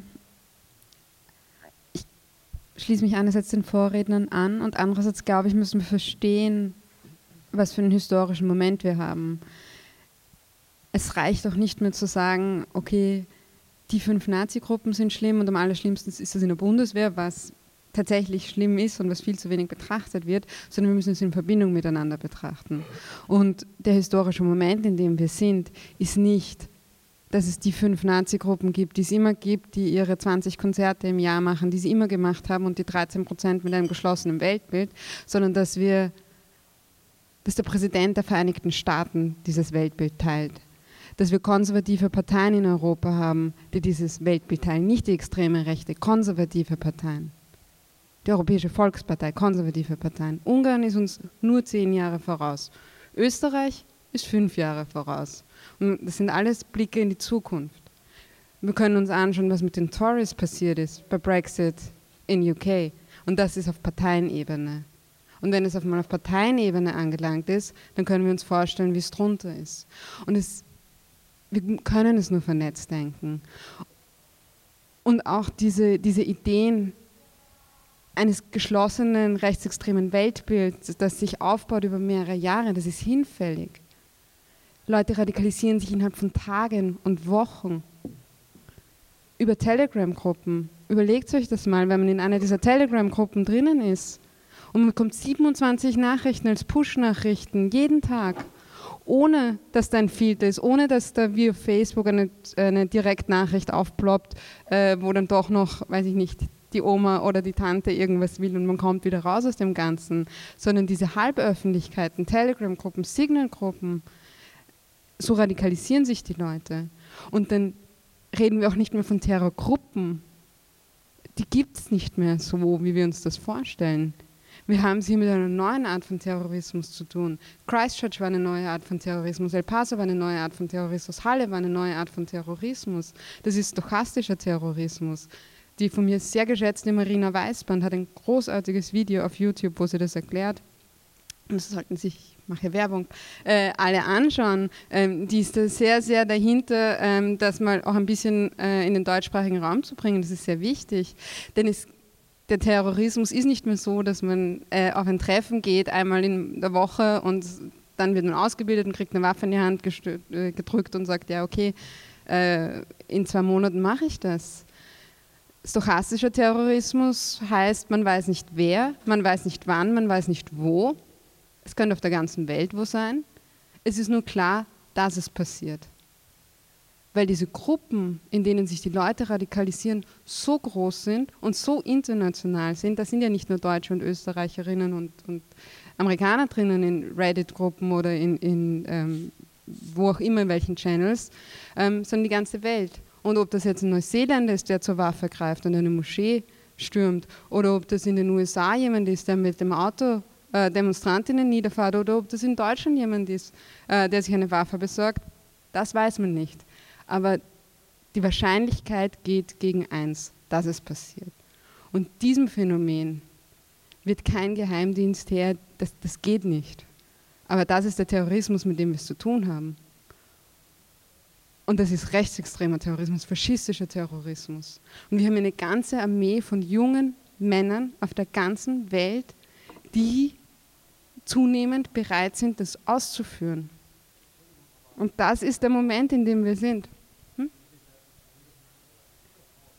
Es gibt auch Frauen, aber die, die Terroranschläge sind, ähm, El Paso war eine Frau dabei, äh, aber sind zu 99,9% Männer. Und das hat was mit Männlichkeit zu tun ähm, und es hat auch was mit Männlichkeit und Faschismus zu tun oder so. Aber äh, das ist der Moment, in dem wir sind und da kann, also da geht mir der Alarmismus gar nicht weit genug, ähm, was, mit was wir hier zu tun haben. Und es wird ja befeuert. Die Leute kommen ja nicht von selbst drauf, sondern die Leute werden ja befeuert. Und die werden befeuert von Jordan Peterson bis Viktor Orban. Und hier haben wir ganz, ganz viele Leute, die diese Art von Terror befeuern und die sich legitimiert fühlen, wenn sie Bilder sehen wie am Samstag. Weil dann denken sie sich, okay, da sind quasi der zivilgesellschaftliche Protest und ich führe nur mit der Waffe aus, was die alle auch denken. Und das ist es, wie Volker gesagt hat, es sind die Bilder. Es geht nicht um die Tat an sich, sondern es geht um die Bilder. Und diese Bilder werden produziert auf der, reproduziert auf der ganzen Welt. Und sie schaffen Legitimation für alles, was da kommt. Und das war auch schon dasselbe Prinzip bei den Identitären. Und wir sehen es jetzt in diesen viel größeren, scheinbar aus dem Volk kommenden, was so nicht stimmt, aber das ist die Erzählung dahinter, kommenden Gruppen. Und da geht mir... Ähm, Panik ist ein schlechter Ratgeber, aber so ein bisschen in die Gänge kommen äh, wäre ganz gut zu verstehen, dass wir es hier nicht nur mit ein paar netten Esotanten zu tun haben, die morgen wieder verschwinden, sondern hier sind Leute bereit, die Waffe in die Hand zu nehmen. Und es gibt Leute, die das legitimieren und gut finden. Der Schalter zum Mord ist längst umgelegt und zwar nicht auf einer Ebene quasi von versprengten Nazi-Gruppen oder auch von zusammenhängenden Nazi-Gruppen, sondern weit in einen gesellschaftlich legitimierten Diskurs hinein.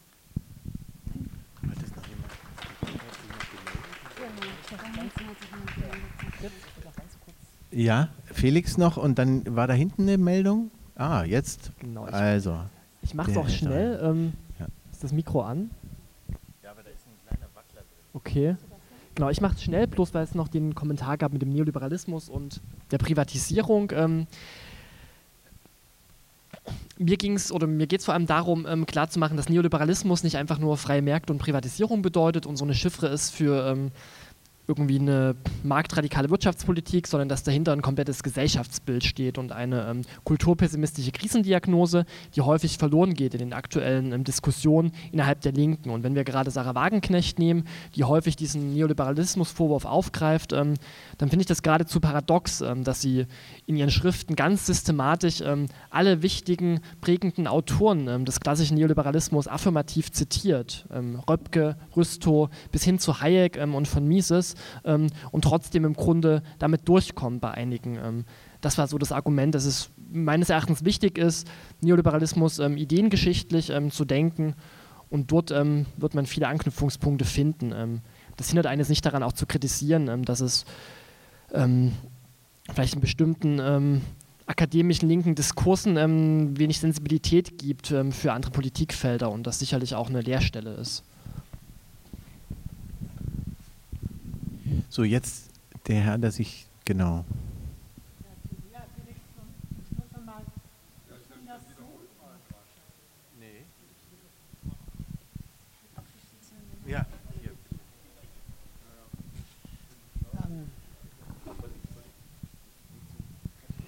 Nochmal kurz zu dir, Felix, was du gesagt hast, stimmt einerseits und andererseits kann ich dem nicht folgen. Also bei Sarah Wagenknecht nur voll unterstrichen.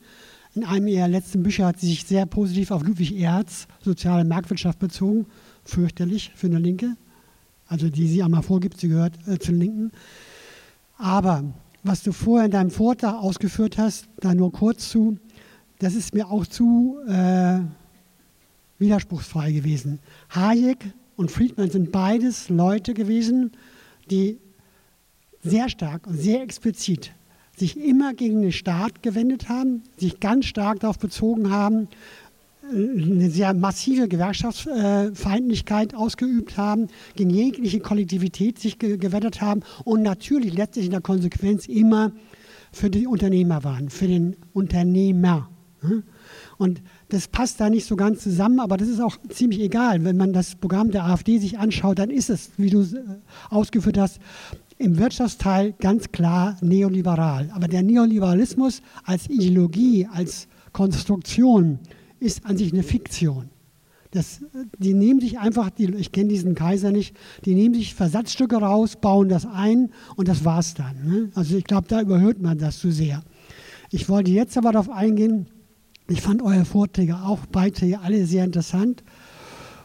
Und trotzdem äh, muss ich sagen, hm, habe ich so ein ungutes Gefühl dabei. Äh, mir fällt ein, ein, Satz von Walter Mossmann ein, äh, wenn, man, wenn das Kaninchen die ganze Zeit auf die Schlange starrt, ermüdet das Auge. Was uns fehlt, und das ist nicht eure Aufgabe gewesen, aber das ist für die Diskussion unter uns, glaube ich, sehr wichtig, gerade jetzt nach dem letzten Wochenende, auch nochmal, wo ich ja auch selbst war, dass an sich eine, ich sage es mal ganz einfach, eine linke Erzählung, die ist nicht da. Wir haben letztendlich nichts, also jetzt mal wir sagen mal jetzt, ich meine jetzt nicht die Linkspartei, da gehöre ich nicht zu, sondern irgendwie links davon, außerparlamentarische Linke, hat im Augenblick keine Wirkmächtigkeit. Und natürlich sind nicht alle Leute, die dahin gegangen sind, gleich Rechte. Sie eint wahrscheinlich genau das, was du ausgeführt hast, weder rechts noch links. Aber sie kommen nicht von ungefähr aus einer Hochburg der Anthroposophen und dort, wo die Grünen seit äh, acht Jahren oder seit sechs Jahren mit der CDU zusammengehen, aus Baden-Württemberg. Und natürlich ist, ich kenne es selber, das, was du erzählt hast, über die Gründungsphase der Grünen, damals war ich schon aktiv in der Anti-AKW-Bewegung, da hatten wir das genau mit so einem Teil zu tun. Hm? Die sind aber dann irgendwann relativ schnell rausgedrängt worden. Und das wäre eines unserer Aufgaben heute, nicht eure Aufgabe in dem Buch, sondern wir, um das fortzusetzen. Was folgt denn daraus? Wir können diesem stochastischen Terrorismus, den du ganz, glaube ich, gut beschrieben hast, nichts entgegensetzen. Ich werde keine äh, Geheimdiensttätigkeit etc. übernehmen, sondern was wir machen können, ist versuchen, stärker uns zu positionieren und auch ein positives Bild, äh, was wir unter Emanzipation, was wir unter befreiter Gesellschaft, was wir vor allem unter einer Gesellschaft verstehen, die nicht menschenfeindlich ist, so wie der Faschismus es ganz deutlich in allen Schattierungen macht. Und davor müssen wir vor allem mal diese Leute von Querdenken 711 äh, darauf hinweisen, dass sie letztendlich sich zusammentun mit Leuten, die ja, die andere vernichten wollen.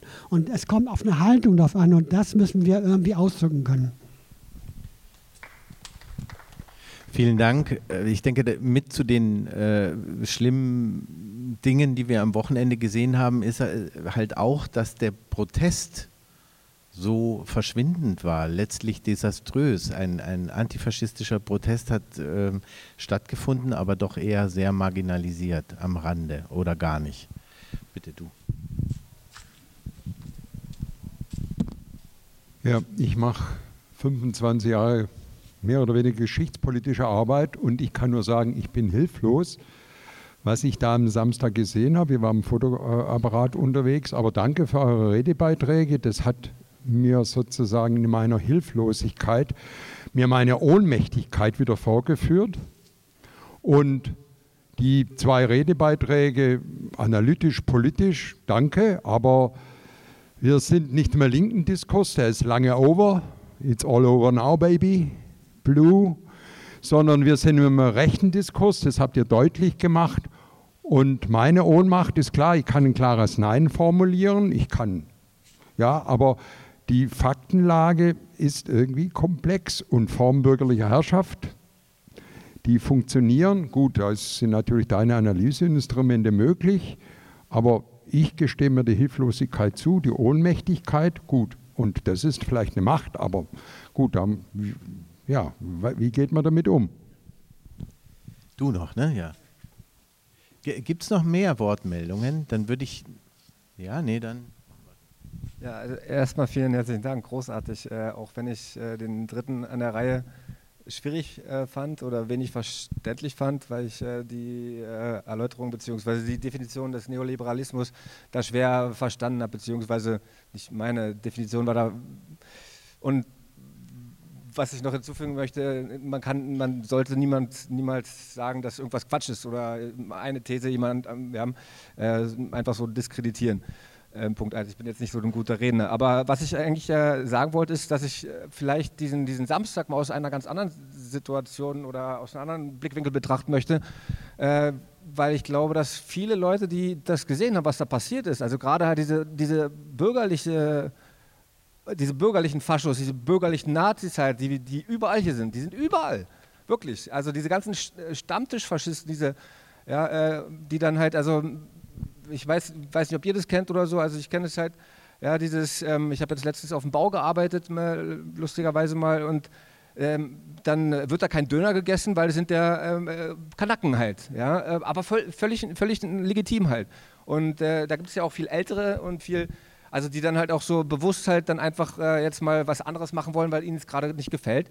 Denen ist, glaube ich, jetzt auch mal ein bisschen äh, der Geist aufgegangen, dass halt, dass es nicht nur den, den, den wie, wie heißt der da aus Thüringen, ja, diesen äh, und diesen Genau, und den ähm, äh, Hessler, Hessler oder nee, wie heißt er hier, der Himmler-Verschnitt, der jetzt glücklicherweise raus ist aus der Partei, ja, ist denen jetzt auch mal ein Geist aufgegangen, dass es halt einfach eine scheiß rechte Partei ist.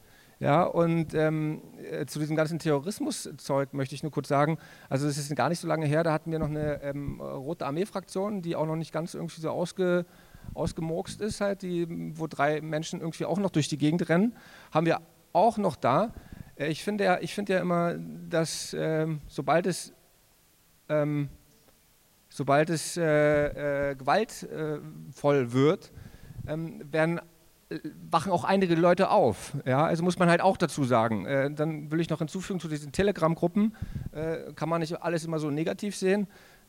Belarus, äh, wie ich jetzt letztens erst gelesen habe, äh, ist halt eigentlich ausschließlich aus dieser, so einer Telegram-Gruppe, äh, Nexus heißt das, glaube ich, oder er heißt Nexus, der dann nach Polen.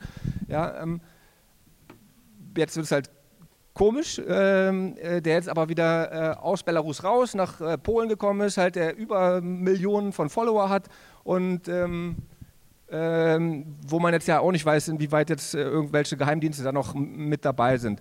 Äh, da haben wir dann ja auch dieses Problem mit der NSU oder N, äh, hier dieser NP, wie heißt es nochmal?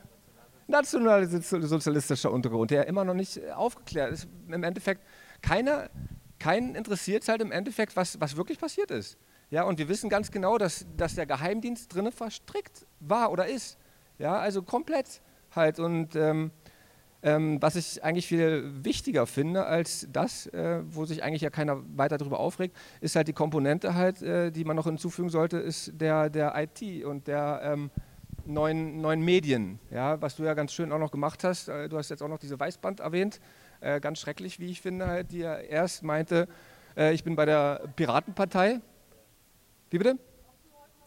Ja, ja, aber das ist wichtig. Ich bin bei der Piratenpartei und und äh, ich verkaufe, äh, äh, wir machen alles frei und dann hat sie ein Buch geschrieben und dann auf einmal, ja, ähm, also wenn ich für irgendwas stehe, dann bleibe ich auch dabei in irgendeiner Weise, ja. Und ich finde halt auch gerade der, nee, nee, das ist ganz wichtig, gerade der, gerade, nee, nee, nee, richtig, ihr habt auch alle viel geredet, aber gerade die Linken und das ist,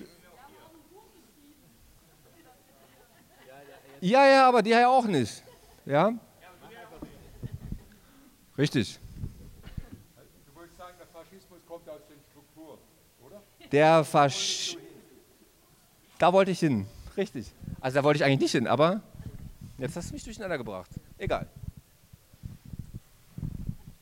Ja, vielen herzlichen Dank, dass ihr so lange ausgehalten habt. Wenn es jetzt keine Zwischenrufe, doch, da gibt es noch eine Wortmeldung. Achso, du möchtest auch noch mal replizieren, ja?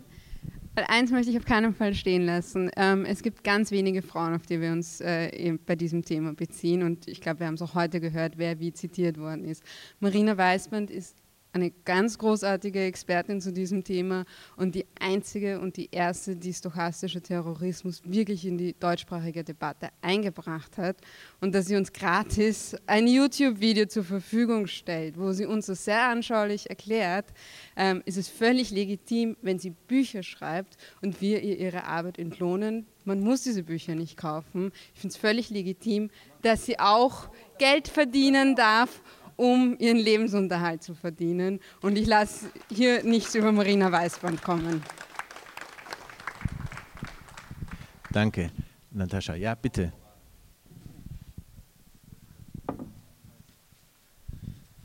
Vielen, vielen herzlichen Dank an alle euch. Wirklich vielen Dank. Ich möchte mich euch anschließen. Ich fühle eine Ohnmacht ähm, seit Samstag, habe aber keine Lust auf die Ohnmacht. Ich möchte irgendwie damit umgehen können. Und ich habe zum Beispiel nach der Demo äh, ähm, abends ein Pärchen angesprochen, ein älteres, ich sage jetzt mal, wirkte wie ein EsoterikerInnen-Pärchen.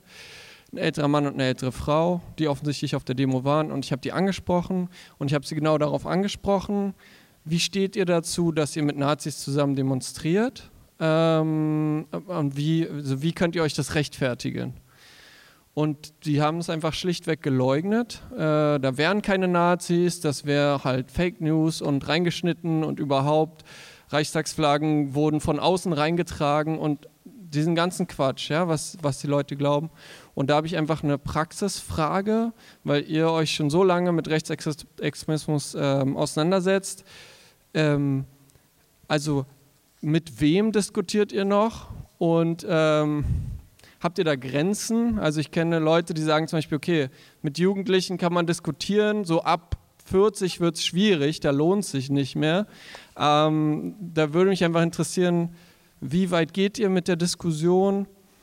Und ähm, ja, vielleicht auch ein paar Tipp, also Tipps. Manchmal denke ich, die sind ja so tief drin in ihrer Materie, man hat ja fast das Gefühl, die machen nichts anderes mehr, als sich dieses ganze Zeug reinzuziehen und können stundenlang auch darüber reden ähm, dass, mir dann, dass ich dann auch manchmal denke, Mann, also so fast wie erschlagen von dem ganzen Bullshit. Aber man kann es ja auch schwer widerlegen, indem man einfach nur sagt, ist Quatsch. Also wie reden mit so Leuten oder einfach sein lassen? Das ist meine Frage.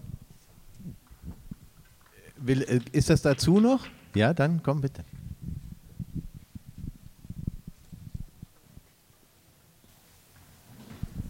Hallöchen, wenn ich die Frage aus Publikumssicht beantworten äh, dürfte.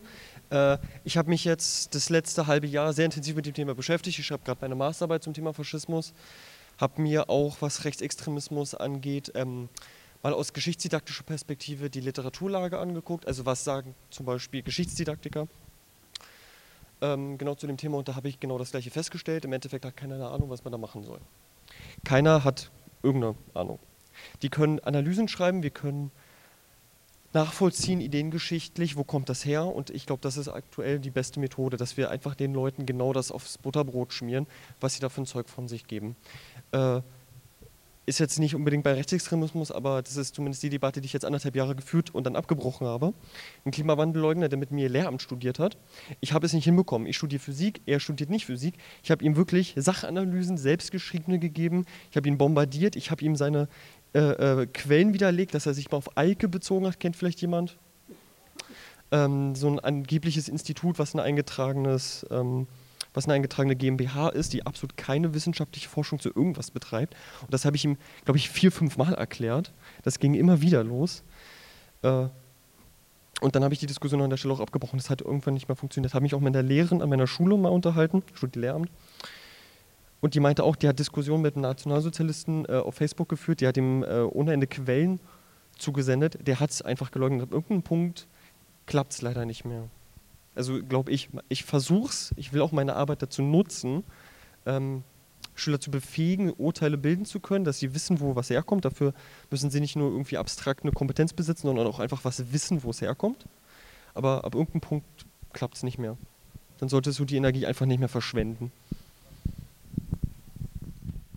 Vielen Dank. Ähm, ich selber würde vielleicht auch als Vertreter eines eines Bildungsträgers äh, dazu sagen, dass meine ganz persönliche, ähm, soll ich mal sagen, Sicht auf diese Frage, was man denn konkret tun kann, eher da ansetzen würde, was einer der Vorredner gesagt hat, äh, dass wir erstmal die guten Leute zu einer wie soll ich mal sagen, Selbstvergewisserung führen. Und dazu gehören Veranstaltungen wie diese, wo wir miteinander ins Gespräch kommen, wo wir auch klar machen, äh, dass wir, welche politischen Haltungen wir vertreten, welche politischen Werte uns wichtig sind und welche äh, Kritik an dem, was uns umgibt, äh, uns verbindet. Und dann kann ein nächster Schritt sein, ja, ich finde das richtig, Leute anzusprechen.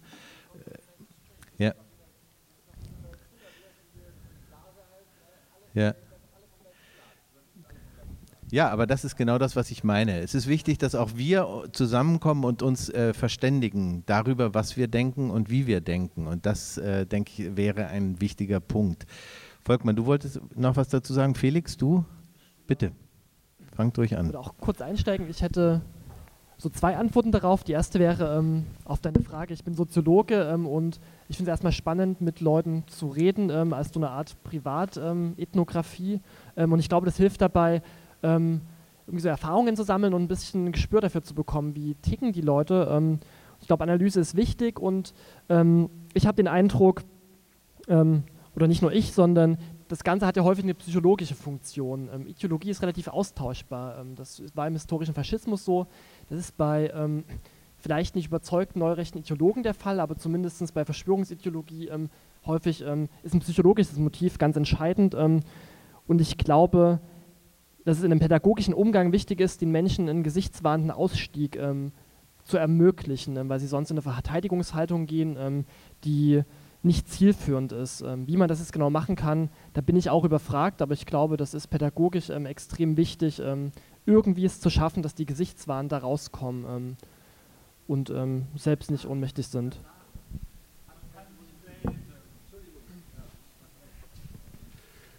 Ich bin kein Soziologe, ich bin auch kein Wissenschaftler, ich bin schlicht und ergreifend Werkstoffprüfer vom Beruf.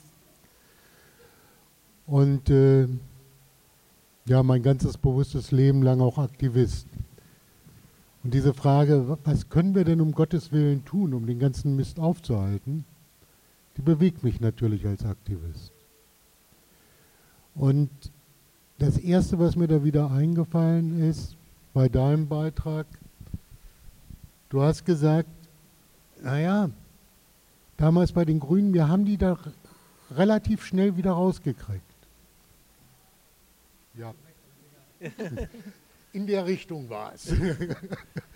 Ich nehme das zurück, dass du das warst. Äh, wir haben die relativ schnell wieder rausgedrängt. Ich habe nochmal zurückgedacht, schön wär's.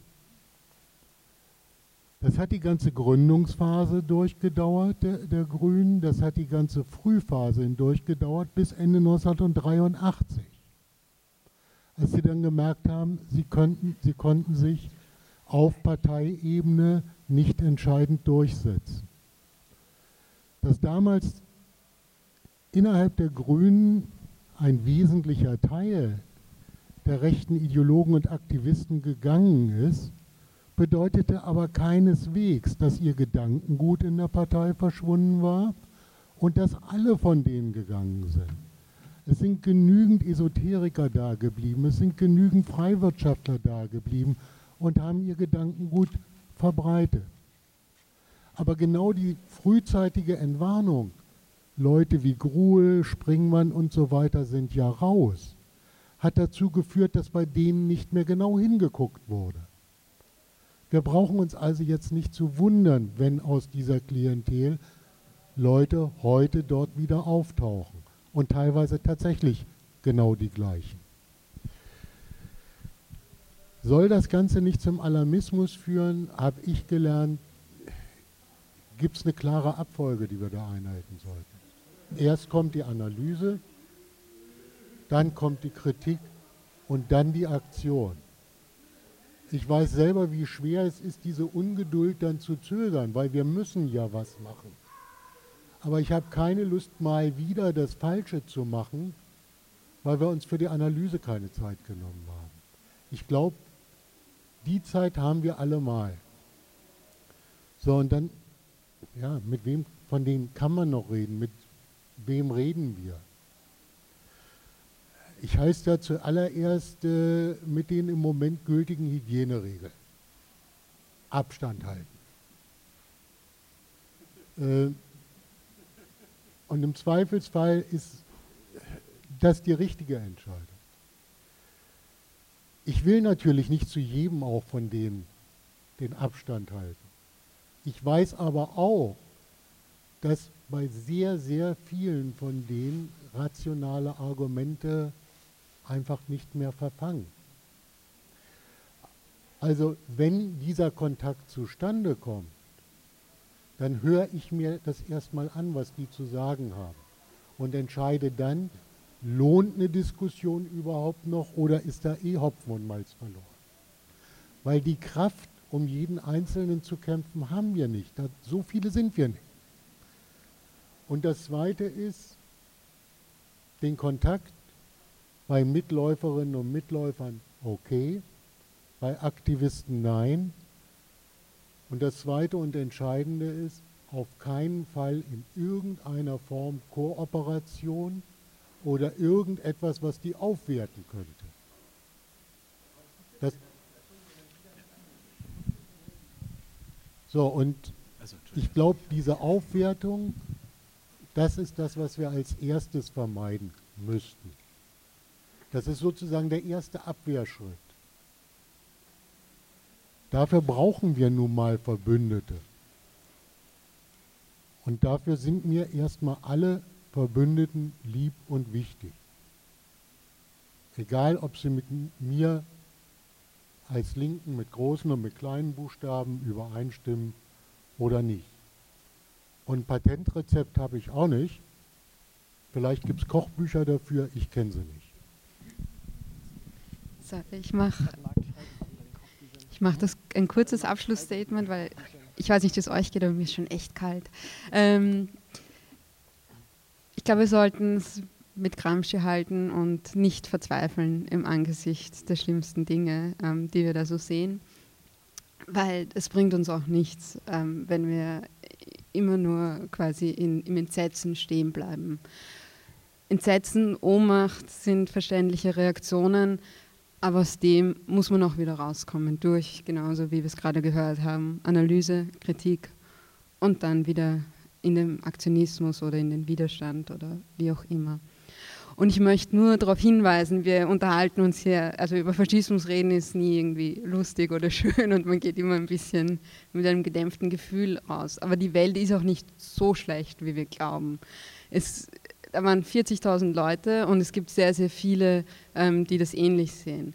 Aber es waren auch Millionen Leute auf der Straße, um für äh, den Klimaschutz zu demonstrieren. Und dass die Klimaschutzbewegung so progressiv ist, wie sie ist, war auch nicht von Anfang an so ausgemacht.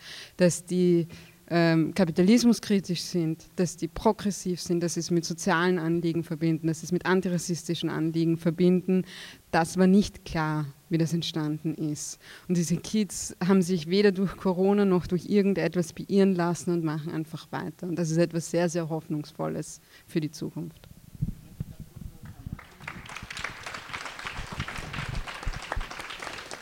Vielen herzlichen Dank, dass ihr so lange ausgehalten habt. Es ist jetzt kalt genug.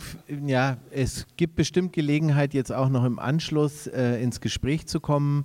Äh, danke, dass ihr so lange durchgehalten habt bei der Kälte und danke für euer Interesse an dem Buch und denkt an unseren Buchladen. In diesem Sinne.